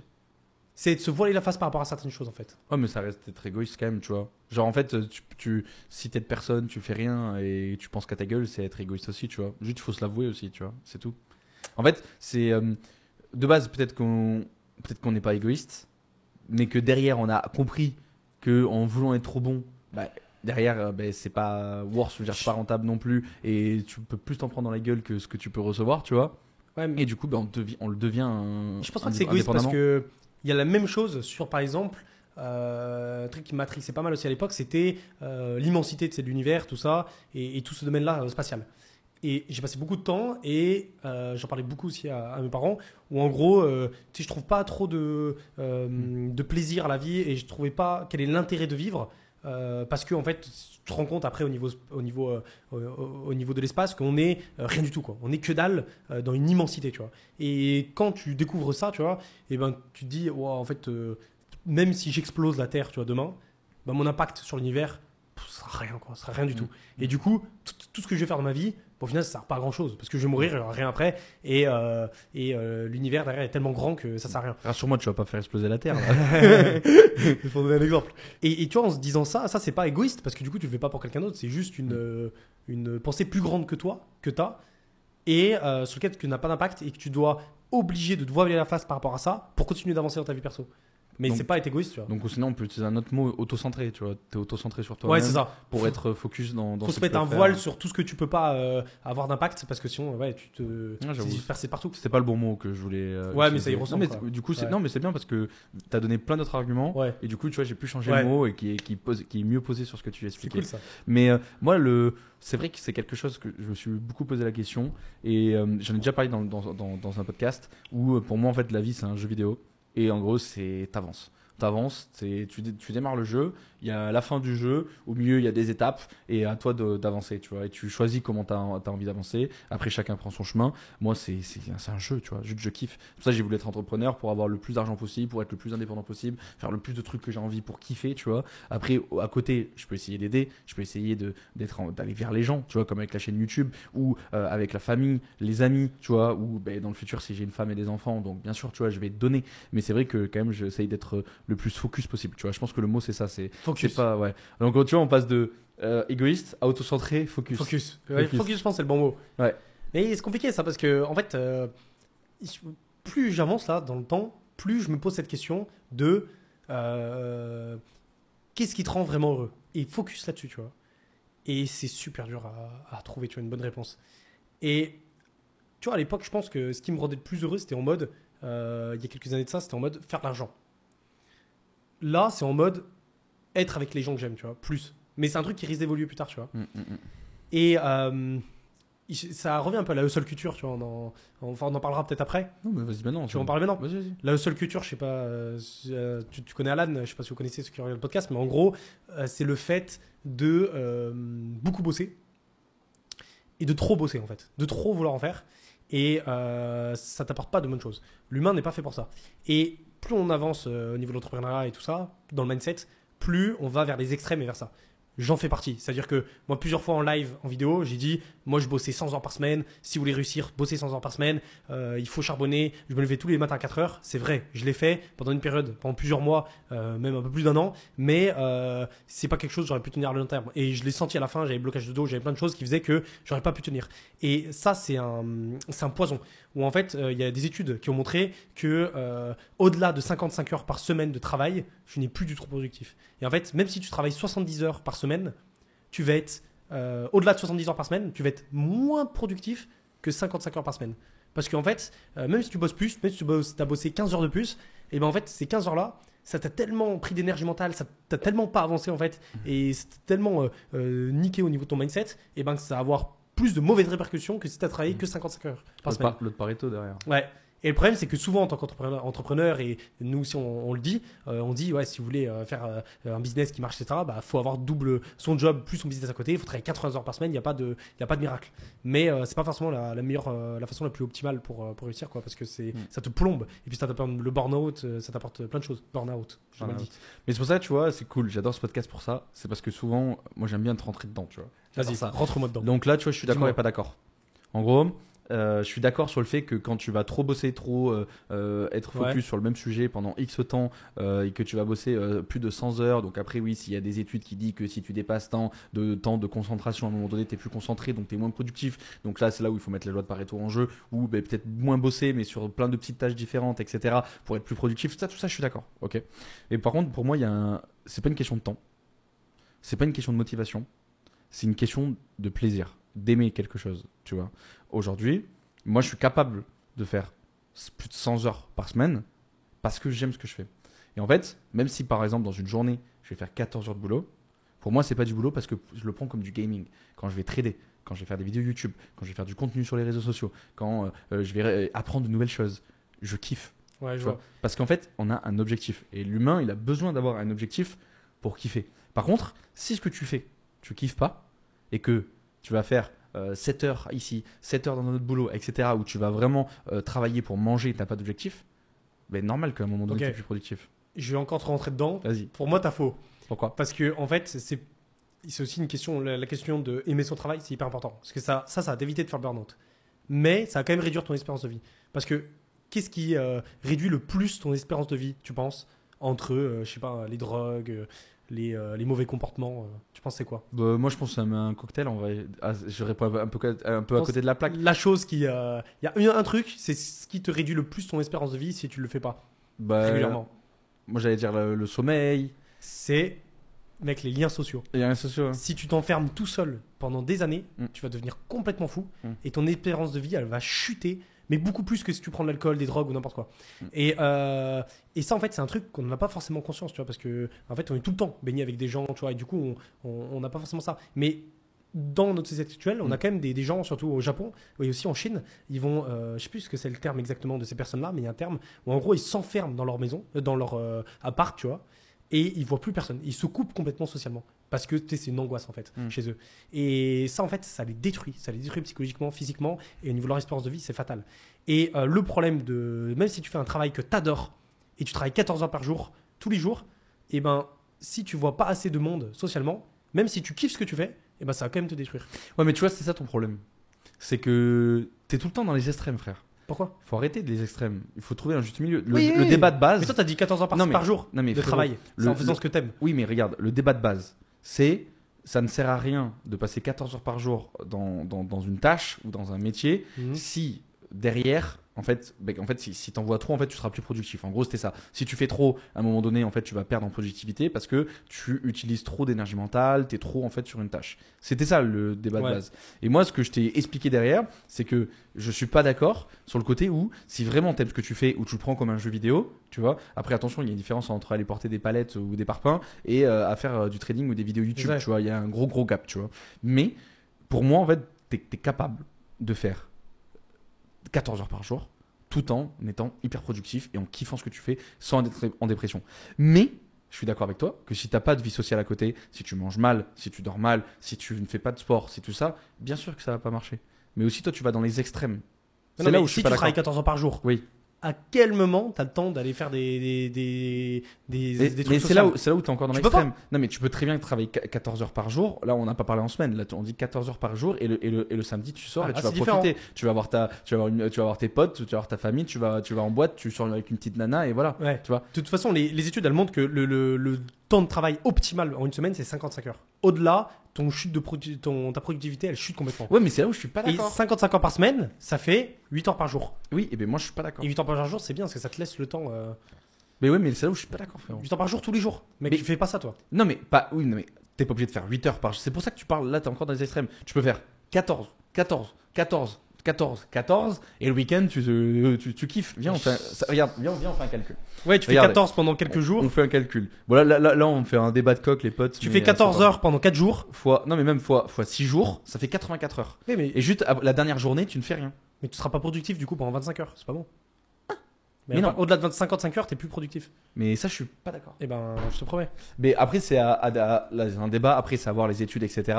Mais encore une fois, moi, je trouve que je kiffe ma life. Et quand je vais faire 14 heures, je kiffe. Il y a, il y a un, un autre truc aussi par Ouais. rapport à la seule culture. La seule culture, c'est en gros, euh, il faut travailler plus, Ouais. il faut être plus discipliné, euh, il faut te- tout ce qui est, par exemple, prendre des douches froides tout le temps, Mm. euh, euh, se lever tous les matins à 4 heures, avoir une, une morning, je sais pas quoi, Routine. routine. parfaite, travailler beaucoup, éviter toutes les soirées. C'est-à-dire qu'il y a beaucoup de gens dans la seule culture qui vont dire, si vous êtes invité à une soirée, les boîtes, c'est pas bien. Par exemple, il y a plein de gens qui vont dire, les boîtes de nuit, faut pas y aller, c'est pas bien.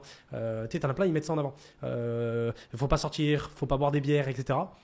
Et en fait, si tu te vas trop dans là-dedans, au niveau de la seule culture, mais ça te détruit. Et les... j'ai l'impression qu'aujourd'hui, on a du mal à accepter le fait de dire ouais, je vais en boîte et je kiffe. Et alors? Et il y a plein de gens, ils savent, ils peuvent pas le dire parce qu'ils sont en mode non, si je dis que je vais en boîte, ça va pas avec mon image, tout ça. Et moi, il y a un moment, j'avais un dilemme, tu vois. Pas un dilemme, mais genre en mode, j'avais vraiment l'image, tu vois, de la seule culture, du mec qui travaille beaucoup, qui fait que ça, qui est focus sur son taf et euh, qui va se priver sur beaucoup de choses, tu vois, pour focus sur son taf. Mais euh, c'est pas moi, tu vois. Et moi, je, je kiffe euh, sortir en boîte, euh, je kiffe voir tout le temps des gens, je kiffe faire des conneries, je kiffe faire des erreurs, je kiffe me réveiller super tard parfois. Et voilà, ça fait partie de la vie. Et même si je vais pas être, moins productif à cause de ça, c'est pas grave. C'est quelque chose dans la vie, je crois, je pense qu'il va apporter plus de choses bénéfiques que l'inverse. Et, et ça, malheureusement, c'est quelque chose qui est, qui, qui est encore mal perçu chez la plupart des entrepreneurs. Moi, j'ai du mal. hein. J'ai du mal de fou. Parce qu'en fait, euh, là, pareil, euh, là, tu prends ton cas. Mais si tu prends la majorité, déjà, tu as plusieurs étapes dans l'entrepreneuriat. Tu as l'étape numéro une où il faut que tu arrives à rentrer dans l'entrepreneuriat déjà. Parce que si tu pas d'idée, ou si tu ou tu pas une autre idée, ou si tu t'associes pas avec quelqu'un, bon, tu pas dans l'entrepreneuriat. Mais quand tu es dans le salariat, quand tu es dans la rat race, déjà, c'est compliqué d'avoir ce discours. Parce que tu vas travailler 7 heures par jour, ou 8 heures par jour, ça dépend euh, de certains tafs, tu vois. Après, bon, tu as les week-ends, euh, etc. Mais tu vas déjà beaucoup bosser. En plus, derrière, il va falloir que tu t'occupes à la fois de toi, donc aller au sport, euh, bien dormir, etc. Donc, dans une journée, ça va très, très, très, très, très vite. En plus de ça, nous, on est célibataires, mais il y en a qui ont des copines, il y en a qui sont parents. Tu vois, donc il faut qu'ils s'occupent de leurs enfants. Du coup, en fait, ils ont. ça, c'est bien. Oui, mais c'est bien, mais ils ont très peu de temps. Mm. Mais le problème, c'est que c'est bien. Oui, parce qu'ils travaillent 8 heures. Oui, ils dorment 8 heures. Oui, pendant les autres, par exemple, dans 2 heures, ils vont faire du sport. Après, il faut qu'ils s'occupent des enfants, de faire à manger, etc. Mais ils n'ont pas de temps, Mm. du coup, pour euh, faire un business. Ils n'ont pas le temps de se développer. Du coup, bah, c'est pour ça que moi, je suis pas d'accord avec toi. Ouais, en fait, alors- il faut qu'ils optimisent au max pour Ouais. s'ils veulent se sortir de la rat race. Il faut, il faut que je précise quelque chose, c'est quand même important euh, Mm. pour mettre dans le contexte, mais la seule culture, c'est euh, nuancé comme tout, Mm. c'est pas forcément bien ou mauvais.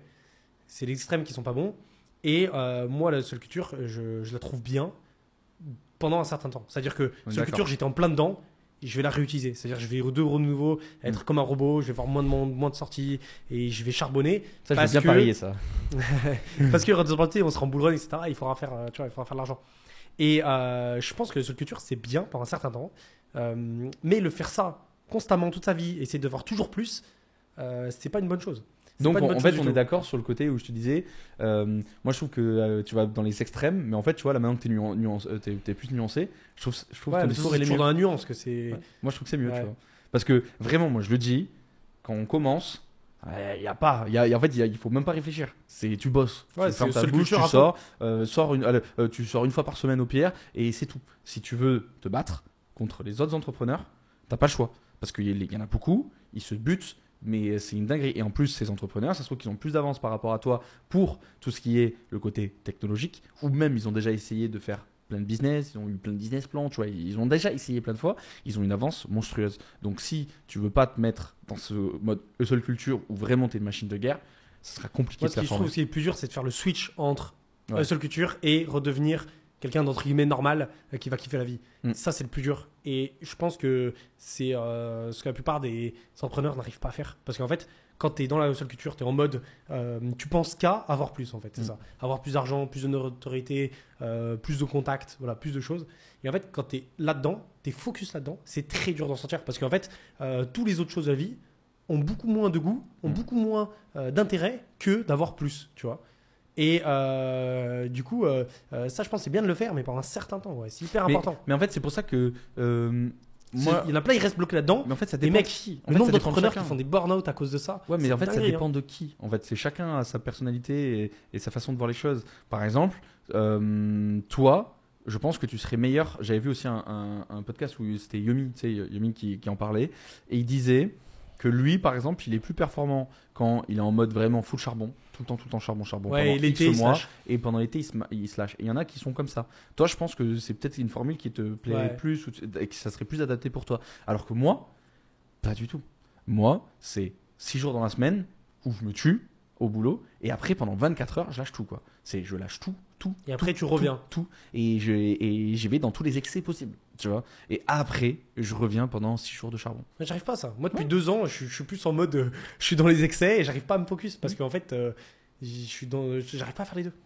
Mais après, C'est pour, dur. c'est pour ça qu'en fait, ça dépend du type de personne, ça dépend euh, de, de l'environnement où, où- où les, gens- les gens sont, ça dépend aussi dans le niveau de business où ils se trouvent. Et en fait, pour ça c'est assez adapté. C'est pour ça que je voulais vraiment rentrer dans ce débat où je t'ai dit que je Ouais. vais rentrer dedans, où en gros, en fait, c'est pas noir, pas blanc. Et en fait, il faut s'adapter et, et apprendre à se connaître, comme pour Après- le sommeil, pour, pour plein de choses. Quoi. Moi, j'ai une question, tu vois. Par exemple, moi, la hustle culture, je l'utilise parce que euh, ça me permet de faire de l'argent derrière, ça me permet de, de développer mon, mon côté professionnel. Mais si, tu vois, demain, euh, j'ai j'ai 100 millions, par exemple, plus jamais je fais de hustle culture. Euh, on en parlait tout à l'heure. je, je, tu vois, euh, je kifferais ma vie sans, euh, Mm. sans essayer de performer au niveau professionnel, d'avoir toujours plus parce que ça m'intéresse pas. Mais tu peux Que toi, tu ferais pareil. Mais, ça oui, ma mais juste avant, mais le problème, c'est qu'il faut pas rentrer en dépression non plus. Parce que le problème, c'est que si tu plus d'objectifs, Oui. tu es dans la mouise. Tu le sais très bien.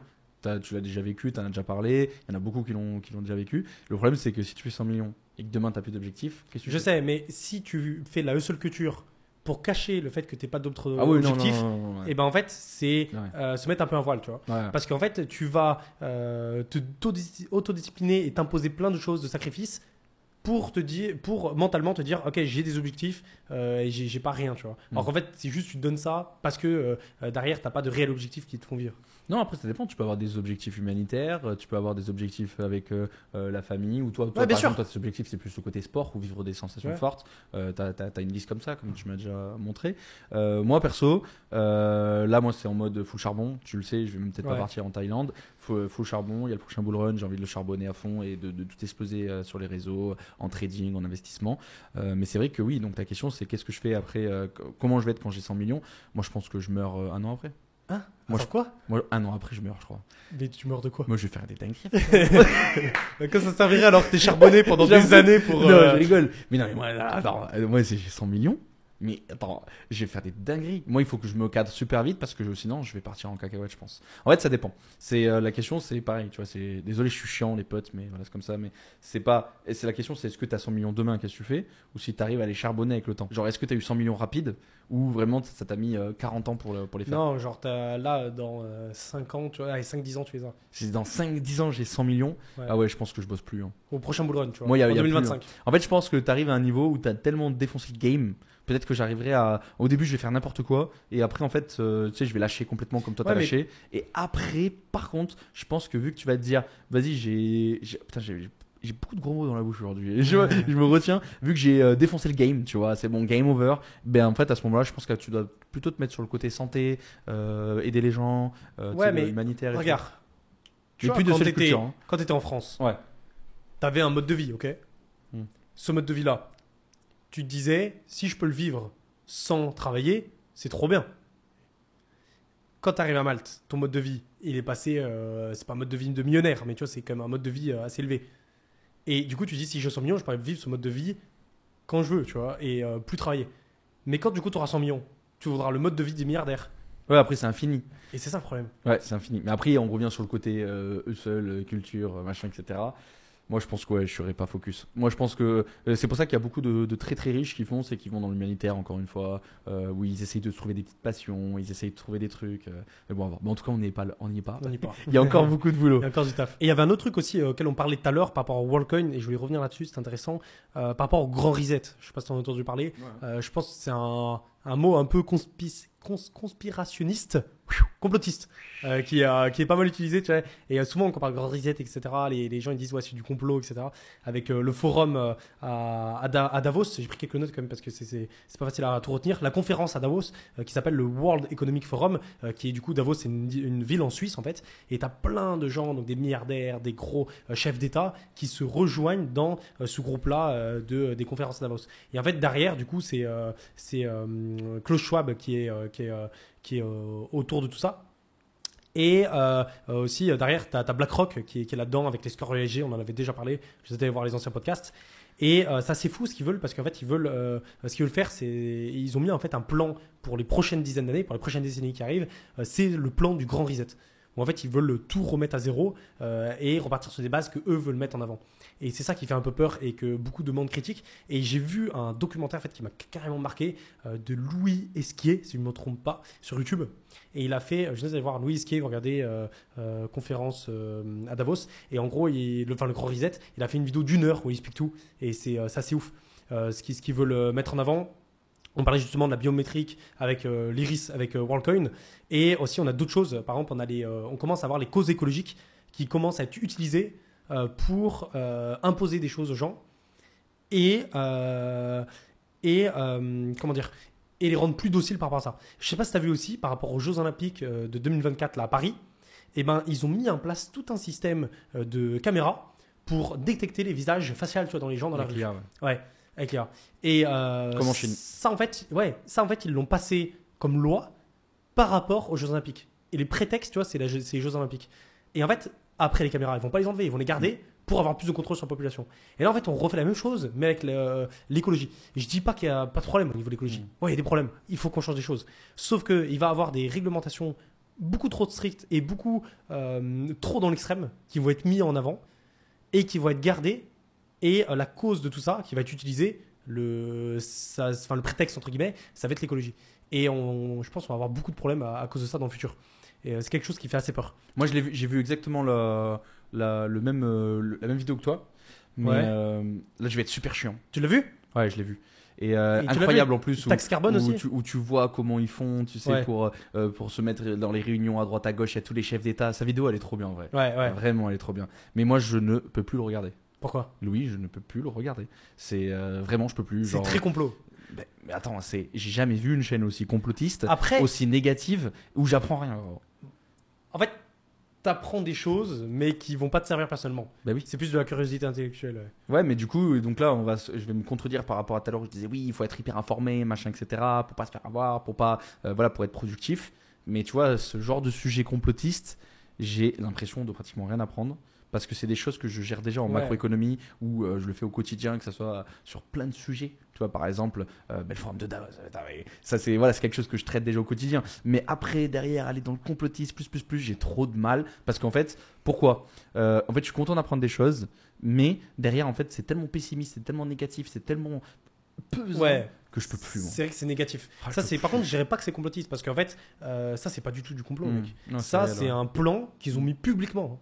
C'est Mm, pas mm. quelque chose de complotiste, c'est quelque chose qui, qui, euh, qui, qui ont mis publiquement. Quoi. Ouais, mais ça Mais, euh, c'est très négatif. ça. C'est très négatif. Ouais. Moi, je peux plus. Et, Mais c'est intéressant. hein. Et avec ça, il y a la liaison euh, aussi avec le taxe carbone, j'ai noté qui est intéressant, où en gros, euh, maintenant, on va avoir, pour les pays développés, on va avoir chaque habitant qui va avoir une, un- une jauge de taxe carbone. Par exemple, ton, si tu prends l'avion tant de fois dans l'année, Mm. bah, ton niveau de carbone, tu vois, il va être plus élevé. euh, euh, et du coup, ta taxe, tu vas payer plus cher par rapport à ça. Et ça, ils vont le mettre en place, alors que euh, pour euh, les entreprises et les gouvernements, ils, en fait, ils vont pas le mettre. euh, Ils, ils risquent de pas le mettre. Par exemple, c'est assez drôle, tu vois, mais ils parlent de tout ça, de mettre une taxe carbone à, chaque, à chaque habitant. Mais si tu regardes comment ils vont, les chefs d'État et les entrepreneurs, à cette conférence-là, ils vont tous en jet. et en fait, l'aéroport qui est à côté, qui reçoit les jets, ils en reçoivent des centaines. Et le désastre écologique que c'est juste pour une conférence, il est ouf, tu vois. Alors que eux, derrière, ils vont dire, tu vois, de, de faire tout ça. Ça, c'est impressionnant. Et euh, il y avait une dernière chose par rapport à tout ça, c'est les MNBC. Et en fait, les MNBC, c'est un peu la dernière partie de leur plan euh, du Grand Reset, euh, c'est de mettre en place des monnaies numériques sur lesquelles ils ont un contrôle total avec la blockchain derrière pour pouvoir mieux contrôler les finances des gens. Et ça, c'est un truc par contre qui me fait très peur, où on l'a vu avec les, les poids lourds au, Canada. Au Canada, ils avaient fait grève, je ne sais plus pourquoi exactement, je sais plus si c'était des agriculteurs ou c'était pour le Corona, mais en gros, ils avaient fait une sorte de, de grève des manifestations, les poids lourds bloquaient la route. Et ben, qu'est-ce qu'ils ont fait? Ils sont allés geler les comptes bancaires Bancaire, des Canadiens. Mais c'est un truc de fou ça. Et avec les MNBC, et ben ça, ça pourra se faire tranquille. Dès qu'il y a un mec dans la société, il, il fait une connerie ou il fait un truc pas bien, Mm. il va pas, faut lui gèle son compte. En plus, c'est ultra de ultra d'actualité parce qu'il y a eu un communiqué de la, ban- de la Banque de France ce matin, euh, comme quoi justement là le bêta test euh, depuis X temps. Ça s'appelle comment la Marianne ou, je sais plus comment ça s'appelle le- le- leur test. Bon, à, à- à vérifier sur Google. Et euh, justement là, c'est bon, là, là, là, ça va passer à l'étape supérieure. Et partout dans le monde, il y a tous les pays, pareil avec l'UN numérique, etc. Où c'est bon là, c'est Ça ils ont atteint, fait les tests. On y est là. Ah ouais, c'est ouf. Mais, Mais ça, en vrai- ça atteint la liberté, ça touche la Ouais. liberté qui est fondamentale quoi. Et bien, là, c'est là où je prends ma, ma casquette du mec chiant. Je pense que dans ce podcast, je vais me faire beaucoup d'ennemis, mais c'est pas grave. En fait, je me dis que moi, à mon niveau, je vais rien pouvoir y faire, tu vois. Du coup, euh, à mon niveau, je me dis, c'est intéressant de savoir, mais en vrai, je me dis, ça existe déjà. En plus, on est, dans la, on est sur la blockchain. Nous, on est à fond dans les cryptos. On sait que tout est tracé. Tu vois, il y a une différence entre euh, pseudonyme, anonyme, euh, tout ça. Donc, il faut bien faire attention. Mais je me dis, dans tous les cas, on y allait. Tu vois, genre, ça me choque pas. En plus de ça, il faut pas oublier que l'argent qu'on utilise au quotidien, ça c'est pareil pour les gens qui ne connaissent pas trop comment ça fonctionne, etc. Quand je rentre en France, souvent j'en parle. Mais je leur dis, mais c'est déjà quelque chose qui existe. Parce, que, euh, tiens, mon beau-frère, il adore le cash. Il adore le cash, faire du cash, machin, etc. Pour pouvoir. Il me dit, ouais, moi j'aime pas l'argent, les cryptos, m'en parle même pas, etc. Je dis, euh, mais comme la, la fille là, pareil, elle, Ouais. c'est cash, cash, cash. Normal, tu vois, elle connaît rien euh, aux, aux- aux technologies. Je lui dis, mais en vrai, là aujourd'hui, dans tous les cas, tu sais que le cash, on va te l'enlever de tes mains. De toute façon, c'est comme ça, ils font en sorte d'enlever le cash des mains. Donc tout le monde utilise les comptes bancaires. Mais les comptes bancaires, tout est tracé déjà. S'ils veulent te bloquer, ils veulent te bloquer. Donc en fait, MNBC ou pas MNBC, moi pour moi, je pense pas que ça va changer le monde. Bah, Pour moi, c'est pas quelque chose qui va changer le monde, frère. En fait, on y était déjà. en fait, le, au, Canada, ils gèlent tes comptes, mais en France, je sais pas s'ils pourraient faire ça. Genre, ils peuvent pas te regarder. Imagine, ils gèlent, ils des comptes vidéo. bancaires des manifestants. T'imagines le bordel que ça va faire Ouais, mais c'est pas parce que c'est euh, du MMB, MMBC. Tu, ils vont pouvoir aussi le faire directement avec nos comptes bancaires euh, aujourd'hui, tu vois. Pour moi, en fait, c'est pas une Ah, mais révolution. ils l'ont pas encore fait, ouais. Ouais, mais ils l'ont pas encore fait, mais ils peuvent. Tu vois, ils nous ont bien fermés chez nous, tu vois, ils nous ont bien obligés de, de- de vacciner, etc. Donc en fait, pour moi, le sujet des MNBC, bien sûr que ça me touche parce que je suis dans la crypto et le côté privacy, c'est quelque chose qui me touche. Mais comme je dis souvent en vidéo, vu que je fais rien d'illégal, en vrai, moi, ça va rien me changer. Comme euh, Mika, euh, comme toutes les réglementations en fait qu'il y a euh, actuellement. Et en gros, ça me touche pas. Ça va pas me changer ma vie. Et même si je suis pas content parce qu'on me touche à ma, à ma liberté euh, euh, privée, tu vois, ça- euh, je me dis, mais c'est comme ça, tu vois. Ouais. Tu vois, j'ai Mais des trucs chiants. d'un côté, je me dis, tu vois, ça, il faut en avoir conscience parce qu'en fait, si on n'en a pas conscience, Ouais. on va vraiment aller dans, des, dans, de, dans de l'abus, tu vois, et dans de l'abus euh, de pouvoir de nos libertés, tu vois, dans de l'abus de, de la prise de nos libertés. Mm. Et tu vois, moi, le fait d'en- d'en l'entendre dans une vidéo YouTube, eh ben, ça m'a permis de le comprendre et de le savoir, tu vois. Et le fait là d'en parler aux gens, tu vois, d'en parler en podcast, etc., bah, petit à petit, en fait, si tout le monde fait ça, eh ben, on va tous en avoir conscience. Mm. Et moi, le jour où ce sera, on sera trop dans l'abus au niveau des libertés, et ben là, tu vois, on pourra dire non, c'est trop, tu vois. Ok, et tu fais quoi? Mais non, mais ça va être une conscience collective, tu vois. Euh, je, je sais pas si ça marchera, mais ça vaut le coup de tester, je pense. Ouais. Plus que de tout éviter, et de dire vas-y, tant pis, on va donner toute liberté à ces gens, et puis euh, euh, voilà, tant pis. Ouais, c'est pour ça que c'est important de savoir, je suis d'accord avec toi, mais euh, creuser après, essayer de se révolter, essayer de Mais tout non, ça. mais juste en Ouais, parler, il ça faut pas, suffit. ouais. ouais. Non, mais c'est pas pour toi que je dis ça, c'est Ouais. surtout pour les gens. euh, parce que le problème, c'est que si vraiment tu, t'en- tu te mets là-dedans, moi j'ai rencontré des gens qui étaient à fond là-dedans. Ouais. Tu vois, vraiment, on nous surveille, le machin, le truc et tout. Et là, t'es dans un piège, t'es mort. Et même euh, quelqu'un de proche euh, de, ma, de, de- de ma famille, qui justement avait un gros problème. Elle était, tout le monde disait qu'elle rentrait un peu dans une secte, elle rentrait un peu dans, dans tout ça, tu vois, et il comprenait pas. Et en fait, c'était tout ça. Et en fait, cette personne, elle est, j'en ai pas parlé, tiens, ultra intéressante, euh, quelqu'un au camping, etc. Mais, mais passionnante. Je lui parlais comme je parle à ma commu, et encore. À ma commu, j'essayais de vulgariser. Elle, je vulgarisais pas du tout. Elle comprenait tout et elle me sortait des trucs encore plus, mais plus haut. Elle lit tous les livres qu'elle peut euh, trouver sur euh, l'économie, donc la finance, sur justement tout ce qui est cette manipulation de masse, etc. Et en fait, dès qu'elle en parle autour d'elle, Et bien en fait, tout le monde la prend pour une folle. Ouais. Et elle, elle s'est fait quitter et tout par son mec What? après. Et ils sont se remis ensemble. Et maintenant, elle, elle se contient pour pas en parler aux gens, pour pas de passer pour une folle. Oh, elle doit être Tu vois? dans sa tête, ça doit être horrible. C'est horrible. Ouais. Et moi, quand je le vois euh, dans ma famille, ils disent Ouais, euh, elle passe comme ça, elle parle avec des gens euh, sur internet, Putain. ils sont en train de faire des complots. Alors qu'en fait, pas du tout. Elle a, elle, a, elle, a, elle a la connaissance, elle est dans le juste. Et sauf qu'en fait, elle allait trop loin dans la recherche. Et en fait, elle a passé trop de temps à vouloir Ouais, rechercher. Du coup, ça fait peur aux autres. Et ça fait peur aux autres. Et même elle, ça l'a avancé en quoi? En rien, ouais. En rien. Et c'est, ça revient au même que ce que j'expliquais sur le fait de. euh, euh, tu sais, ma mère me disait. euh, essaie de, de focaliser sur toi et va pas euh, essayer de résoudre tous les problèmes du Mhm. monde ou va pas penser au, au fait que tu es infini dans l'espace parce que ces trucs on n'a pas on n'a pas de on- n'a pas d'effet direct mais ju- juste le fait d'en parler. Ouais, et d'être connaissant dedans je pense que c'est important mais c'est là où c'est dur la limite parce qu'en fait quand tu commences à, à connaître tout ça bah t'as pas envie de t'arrêter t'as envie d'aller plus t'as loin, plus loin. il faut, faut réussir à trouver la bonne limite Et c'est pour ça que j'essaie de basculer, tu sais, de, de, temps- de- d'être le mauvais Ouais. flic. Toi, t'es le bon flic, je suis le mauvais flic ce soir, je pense. Euh, C'est euh, voilà, un bon duo. Je suis le mec chiant, voilà, je suis le mec trop non chiant. ça va mais, bien là mais c'est bien de faire ça moi ça permet de, de rebondir c'est bien Mais tiens, en parlant de BlackRock, on Ouais. peut aller sur un autre sujet Ouais. qui est d'actualité. Les ETF. d'actualité. Les ETF, on en a déjà parlé dans les derniers podcasts, mais là, ça accélère. Il y a du coup ben, la SEC qui continue à nous casser les bonbons, euh, qui par contre euh, commence à avoir des gros problèmes parce qu'elle continue donc de repousser, de repousser tous les ETF spots. Par contre, les ETF futurs sont tous acceptés petit à petit, donc ça c'est bien, ou en tout cas ils sont en passe d'accepter. Je pense que quand cette vidéo, je pense qu'il y en aura beaucoup qui vont être sortis. Il y en a un qui est sorti il y a pas longtemps, euh, du coup sur un ETF donc futur Ouais. euh, ET- euh, ETH. Donc là, ça commence à aller euh, dans la bonne direction. Mais par contre, euh, je pense que là, ça, ils vont pas pouvoir tenir longtemps parce que ben, voilà, BlackRock qui dirige le monde, hein, on peut le dire clairement. Larry Fink, c'est, il est sur le toit du monde. Ils ont beaucoup trop de poids et je pense qu'ils vont avoir une telle pression en fait, que ça soit côté monétaire, que ça soit côté politique, ils ont trop de puissance. Et on commence à le voir en fait avec pas mal de vidéos où il y a du coup Gary Gensler qui arrive dans certains tribunaux et qui se fait lyncher médiatiquement par tout le monde. Et comme si c'était un petit enfant, comme si c'était un j'ai pas envie de dire des gros mots, un caca. Ouais. voilà, il se fait défoncer. Ouais, Mais. T'as vu les vidéos? Ouais. Non mais les vidéos, elles sont incroyables. Il, il lui chie dessus, Ouais. vraiment littéralement, en le, en le faisant passer se pour un enfant. Parce Ouais. qu'en fait, il a, euh, en fait, ce qui se passe, c'est que actuellement, la SEC, euh, tout le monde dit que ben, euh, Gary Gensler en fait a un problème contre les crypto-monnaies parce qu'il voulait travailler chez Binance et euh, il n'a pas Ouais. été accepté. Du coup, il est en train de, de se venger, De se etc. venger. Moi, je pense pas. Je pense pas que c'est quelqu'un de méchant. Je pense pas que c'est quelqu'un qui a envie de défoncer un, un marché. C'est juste que je pense qu'il a une certaine conscience. Après, attention, c'est mon avis. Parce qu'en fait, derrière, s'il veut pas se faire virer, là, je pense qu'il va se faire, il va se faire jeter à force et, et qu'il veut garder son poste, qui est incroyable. Attends, mais euh, attention, euh, la SEC, c'est énorme. hein.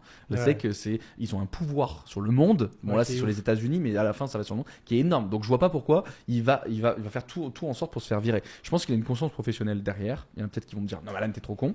Mais en gros, en fait, lui, ce qu'il essaye de faire, c'est ni de le mettre en securities, ni en commodities. Et en fait, il essaye de mettre le Bitcoin dans une nouvelle, dans un, une, une nouvelle euh, euh, tranche, pas une nouvelle tranche, j'ai pas le mot. Nouvelle classe. Une nouvelle classe, merci. Une nouvelle cla- euh, classe. Et en fait, il essaye de faire ça, il essaye de gagner du temps. À un moment donné, le temps, il aura plus et Il ça va passer. Ah, tu penses ça, toi? C'est intéressant.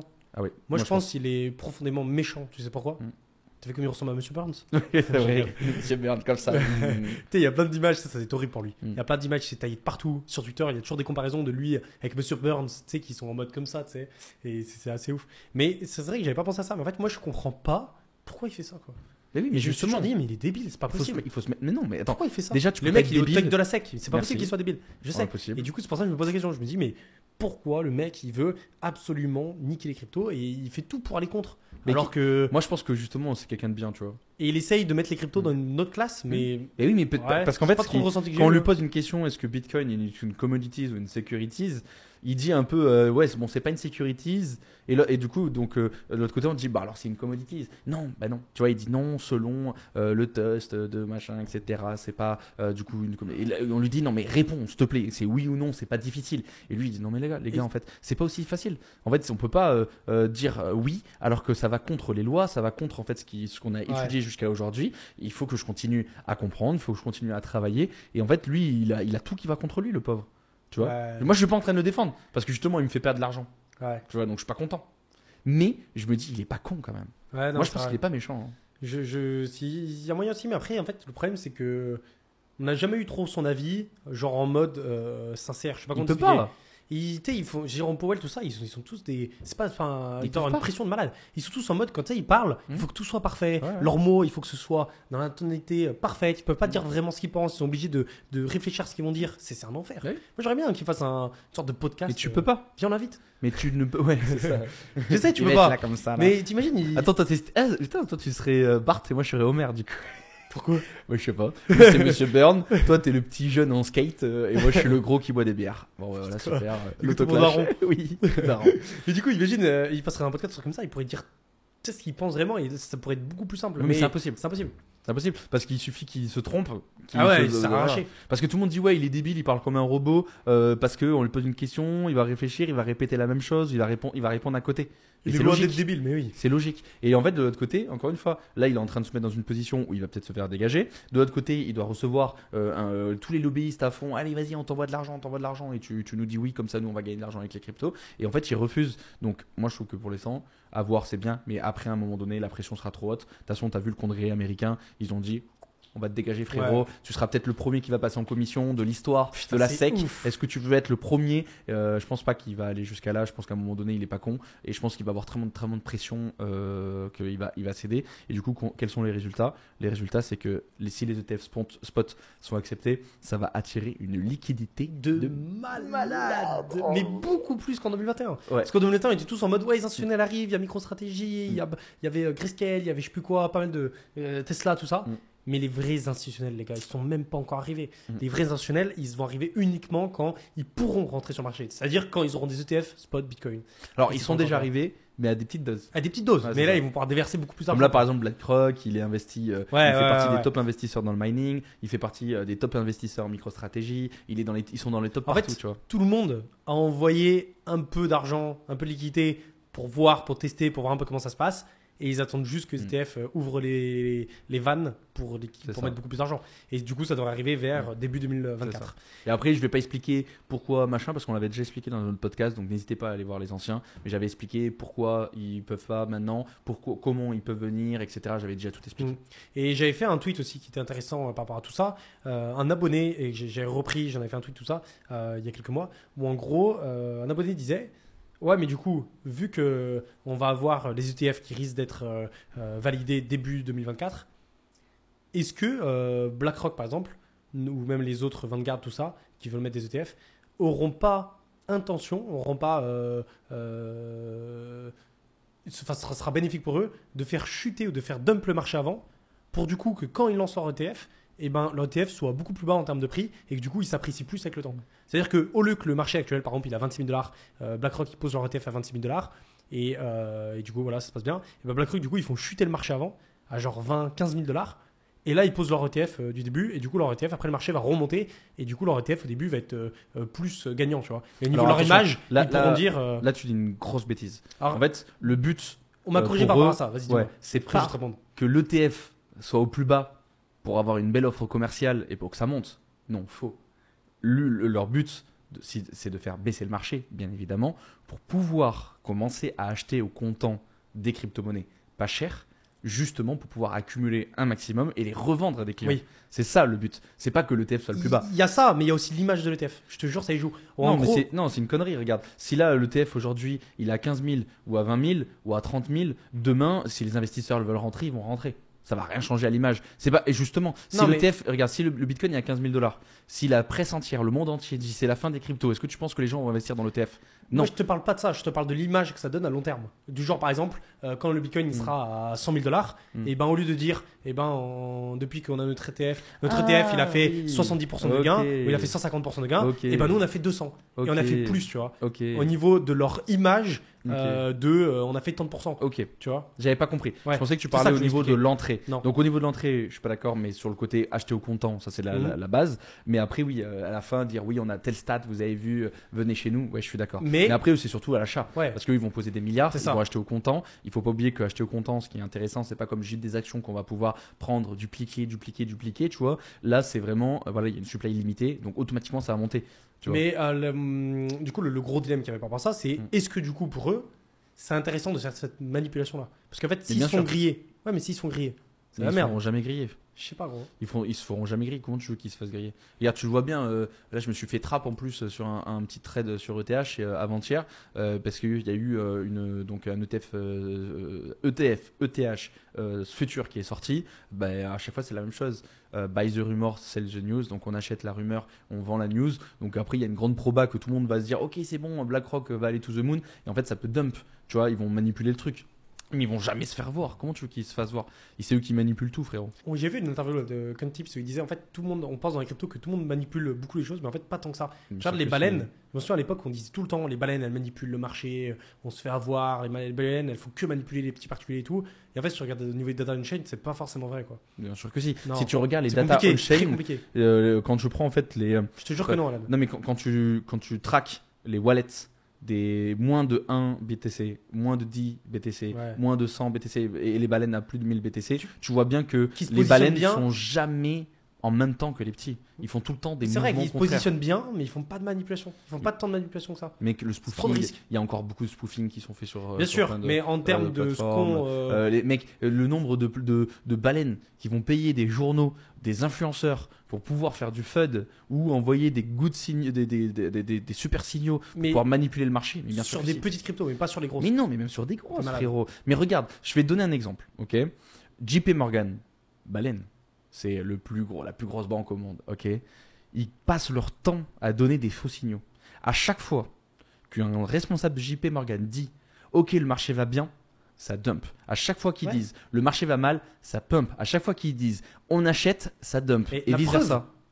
Est-ce que je- le marché est manipulé par leur truc? Non. non, Quand ils disent ça pump, ça fait quoi ça dump? Du coup ils manipulent pas le marché? Mais si, justement. Regarde, pas. mais si, regarde, réfléchis. Quand ils disent ça pump, Oui. En gros, ce qu'ils vont, ce eux, ce qu'ils vont faire, c'est que justement, ils vont décharger la liquidité avec toutes les personnes qui vont dire, ok, ça pump, ça pump, ça pump, ça pump, ça pump. Ils vont Du coup, ils vont décharger la liquidité en dumpant. et ensuite ils vont dumper tellement Ouais, fort parce que les petits sont trop petits que les marchés. non, mais mec, dans l'histoire, c'est tout le temps la même chose. Je sais pas. Mais c'est sûr, sûr. avant j'y croyais à fond, ça j'en parlais souvent.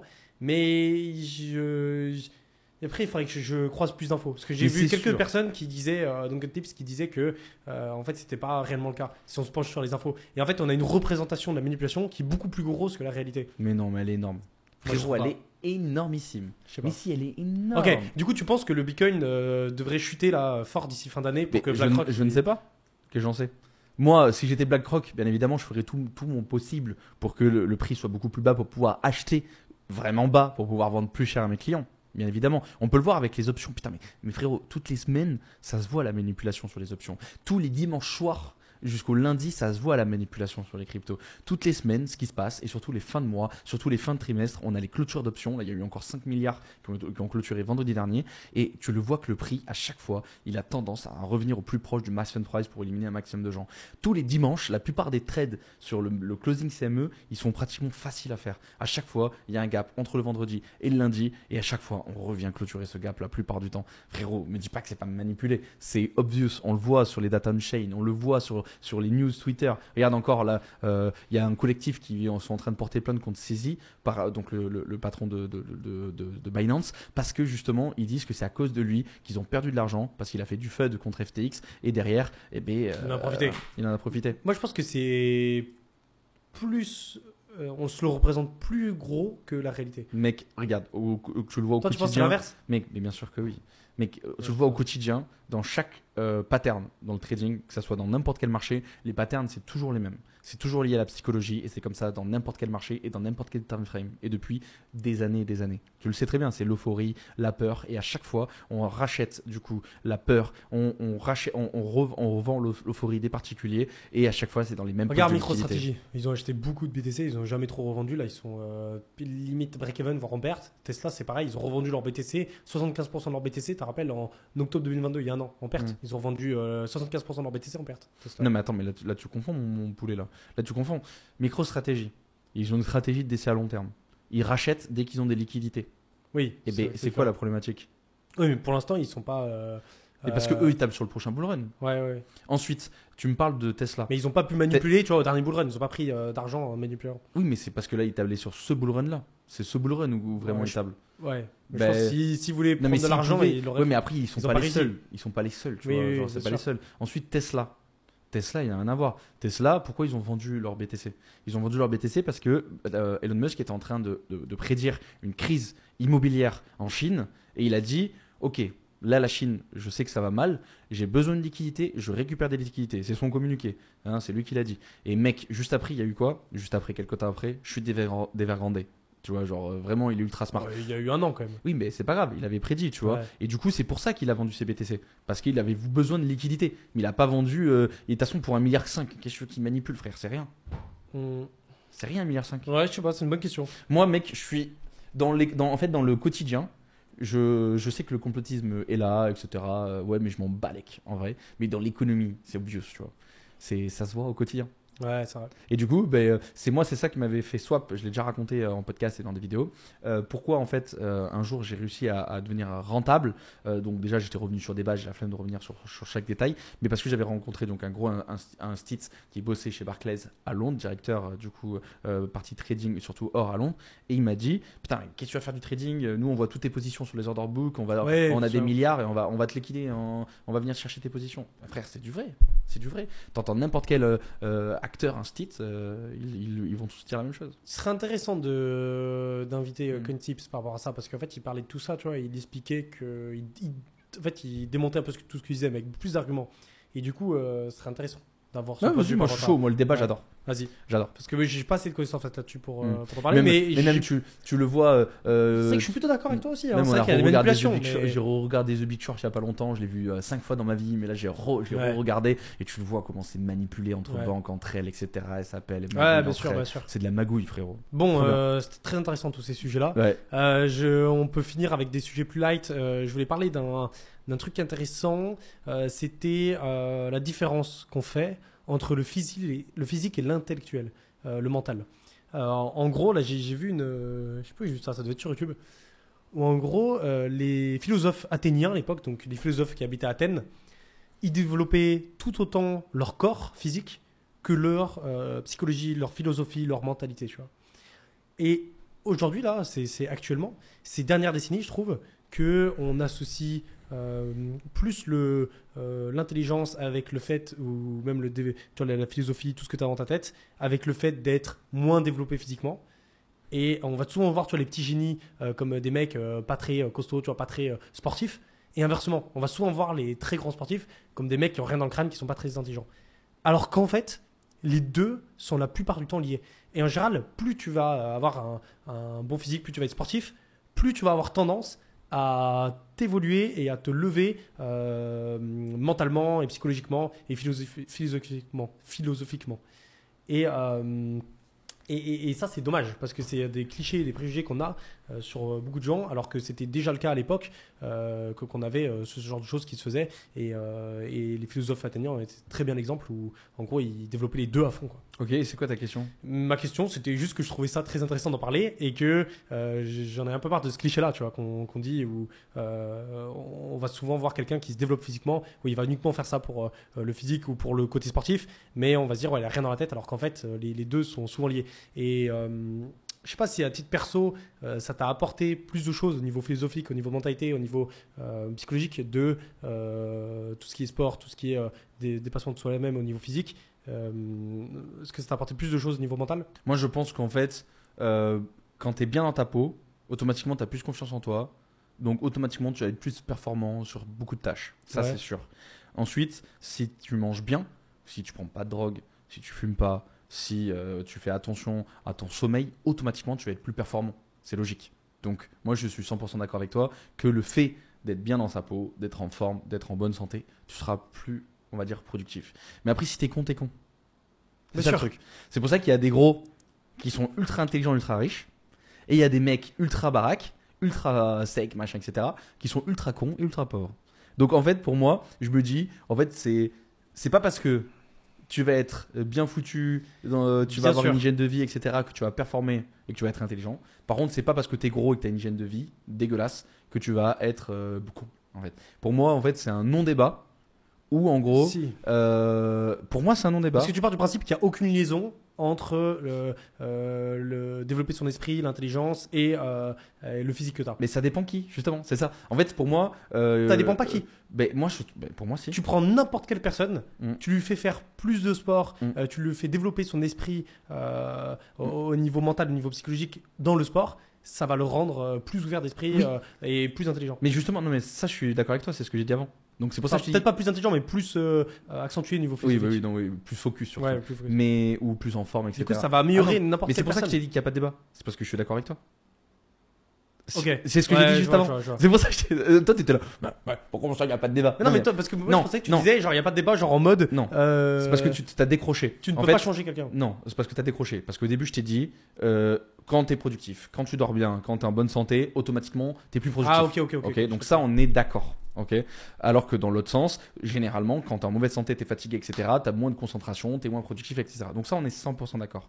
Par contre, moi, là où je t'ai dit où il y avait une divergence, c'est qu'en fait, chacun a sa façon d'être. Chacun a sa façon de performer. Il y en a qui vont être beaucoup plus performants, en étant chill, tranquille, pas se casser la tête, etc.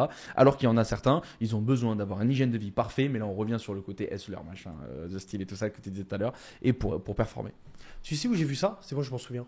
C'est Cyrus North, tu vois qui c'est? Allez voir sur YouTube. Oui, oui, oui, avec Cyrus North, ouais, il, est, il fait de la philosophie J'adore ce mec. Il est trop bien, il démocratise la philosophie. Et en fait, j'ai regardé un podcast de lui avec Eric Flagg, qui est euh, Eric Flagg, qui est un mec qui fait du, je sais pas si tu suis, il fait du street workout et il se développe à fond physiquement en fait. Et ce qui est intéressant, c'est que Cyrus North, lui, il est pas du tout, tu vois, dans le, dans le physique, Mhm. euh, dans, dans le sport, tu vois. Il est pas du tout sportif. Et euh, il est à fond philosophie, philosophie, tu vois.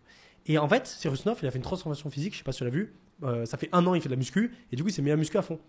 Et en fait, il explique dans le podcast qu'il a dû euh, dépasser ses préjugés, parce qu'en fait, pour lui, la muscu ou même euh, le sport en général, c'était pas quelque chose qu'il pouvait associer avec sa façon d'être, d'être philosophe.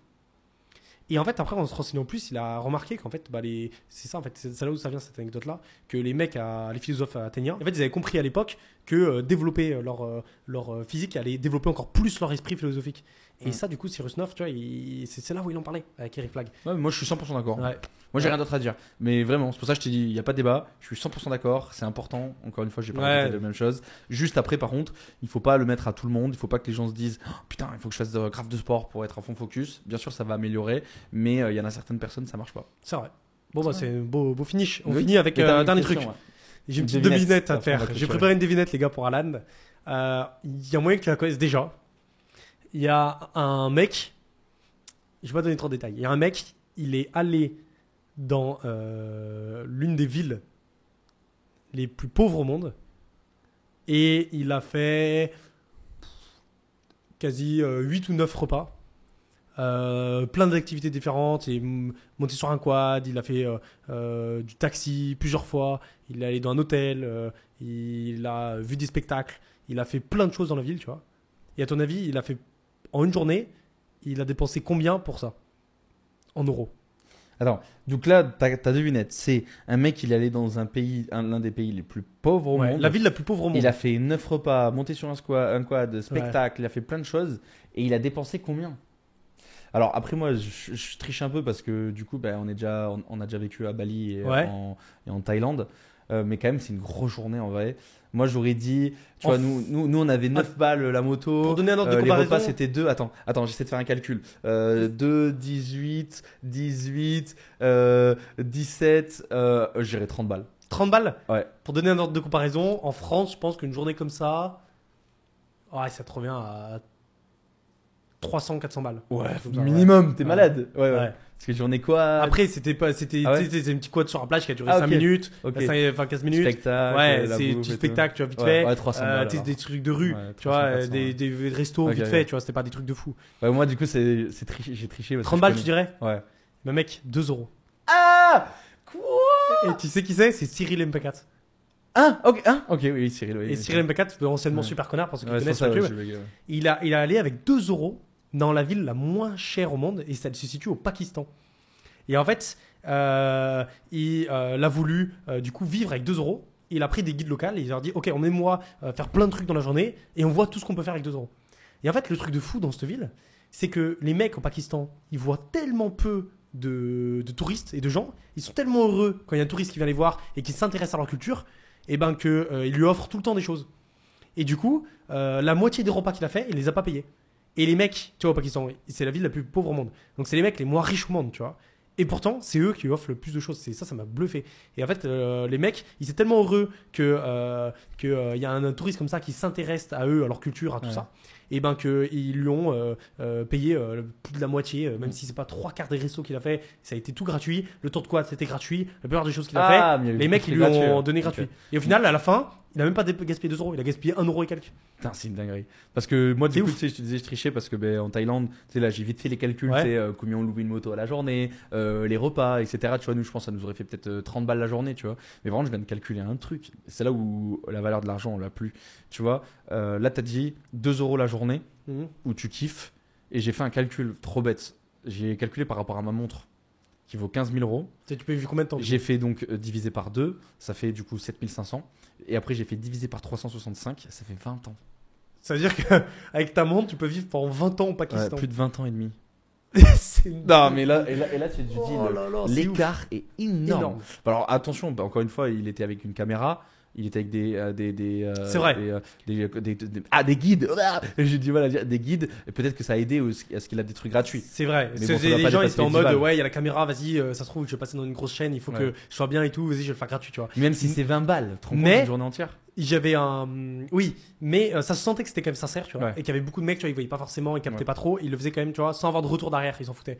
Et surtout, j'avais vu un autre mec, euh, j'ai oublié son nom, un mec que je suivais à l'époque, il faisait TikTok et en gros, il, il, allait, il vivait au Pakistan pendant quelques mois.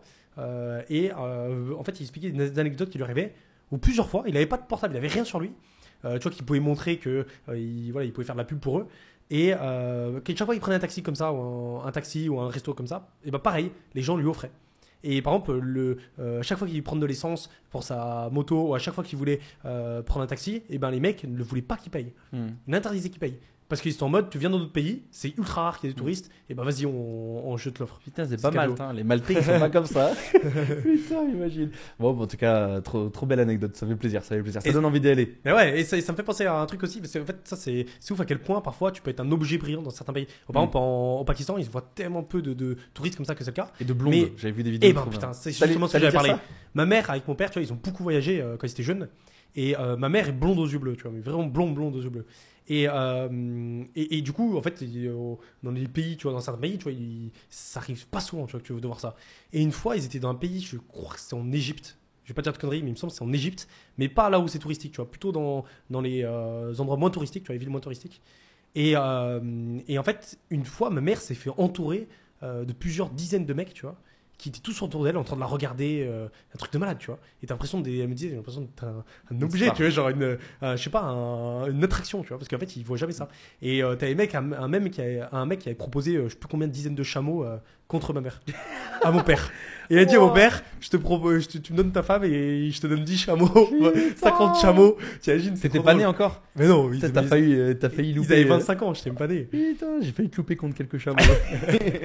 T'imagines le destin. Ah, c'est une dinguerie. Ah, c'est Bon, bah, en tout cas, euh, super Voilà. podcast. On a abordé pas mal de sujets. Il y en avait encore pas mal. Mais on essaye de ne pas faire des 2h30, 3h. Ouais. euh, parce qu'il y en a certains qui aiment pas. Donc on Bah, essaie c'est de bien, faire on fait plaisir à un tout peu le moins de monde. 2 heures, c'est cool. Là, il y avait pas mal de choses à dire. Ouais, cool. Et ça change euh, du dernier podcast où c'était vraiment focus sur une personne. Prochain podcast aussi, ça va être focus euh, du coup sur. euh, je dis pas plus. Ouais. Oh, T'allais dire Ah, le prénom. j'allais t'allais dire le prénom. prénom. Non, on laisse, on laisse. Et euh, bon, en tout cas, comme d'habitude, j'espère que vous avez kiffé. Euh, N'oubliez pas euh, de donner de la force en partageant, en, met- en vous abonnant, en mettant des likes. Aussi, euh, comme je vous l'ai dit en début de vidéo, n'oubliez pas de mettre des commentaires euh, avec euh, des sujets euh, que vous avez envie qu'on traite, euh, des questions sur nous-mêmes aussi, ça peut être intéressant, mais aussi des intervenants qu'on pourrait euh, faire euh, venir dans le podcast. Aussi, pour tous ceux qui préfèrent écouter les podcasts directement en audio, on vous a mis un lien euh, au chat avec toutes vos plateformes préférées. Pareil, là-bas, n'hésitez pas à donner de la force. Est-ce que tu as autre chose à dire euh, avant la fin? N'hésitez pas à donner vos retours en commentaire euh, par rapport au podcast. Qu'est-ce que vous voulez voir dans les prochains Mm. podcasts les, Surtout les sujets que vous voulez qu'on Mm. aborde. Et au moins, on pourra les aborder quand on sera tous les deux. Bon, allez, moi je me dépêche parce que j'ai un trait sur Ethereum. Toi aussi, Ah, j'ai envie d'aller voir. Allez, à la Allez, prochaine, les potes. Ciao.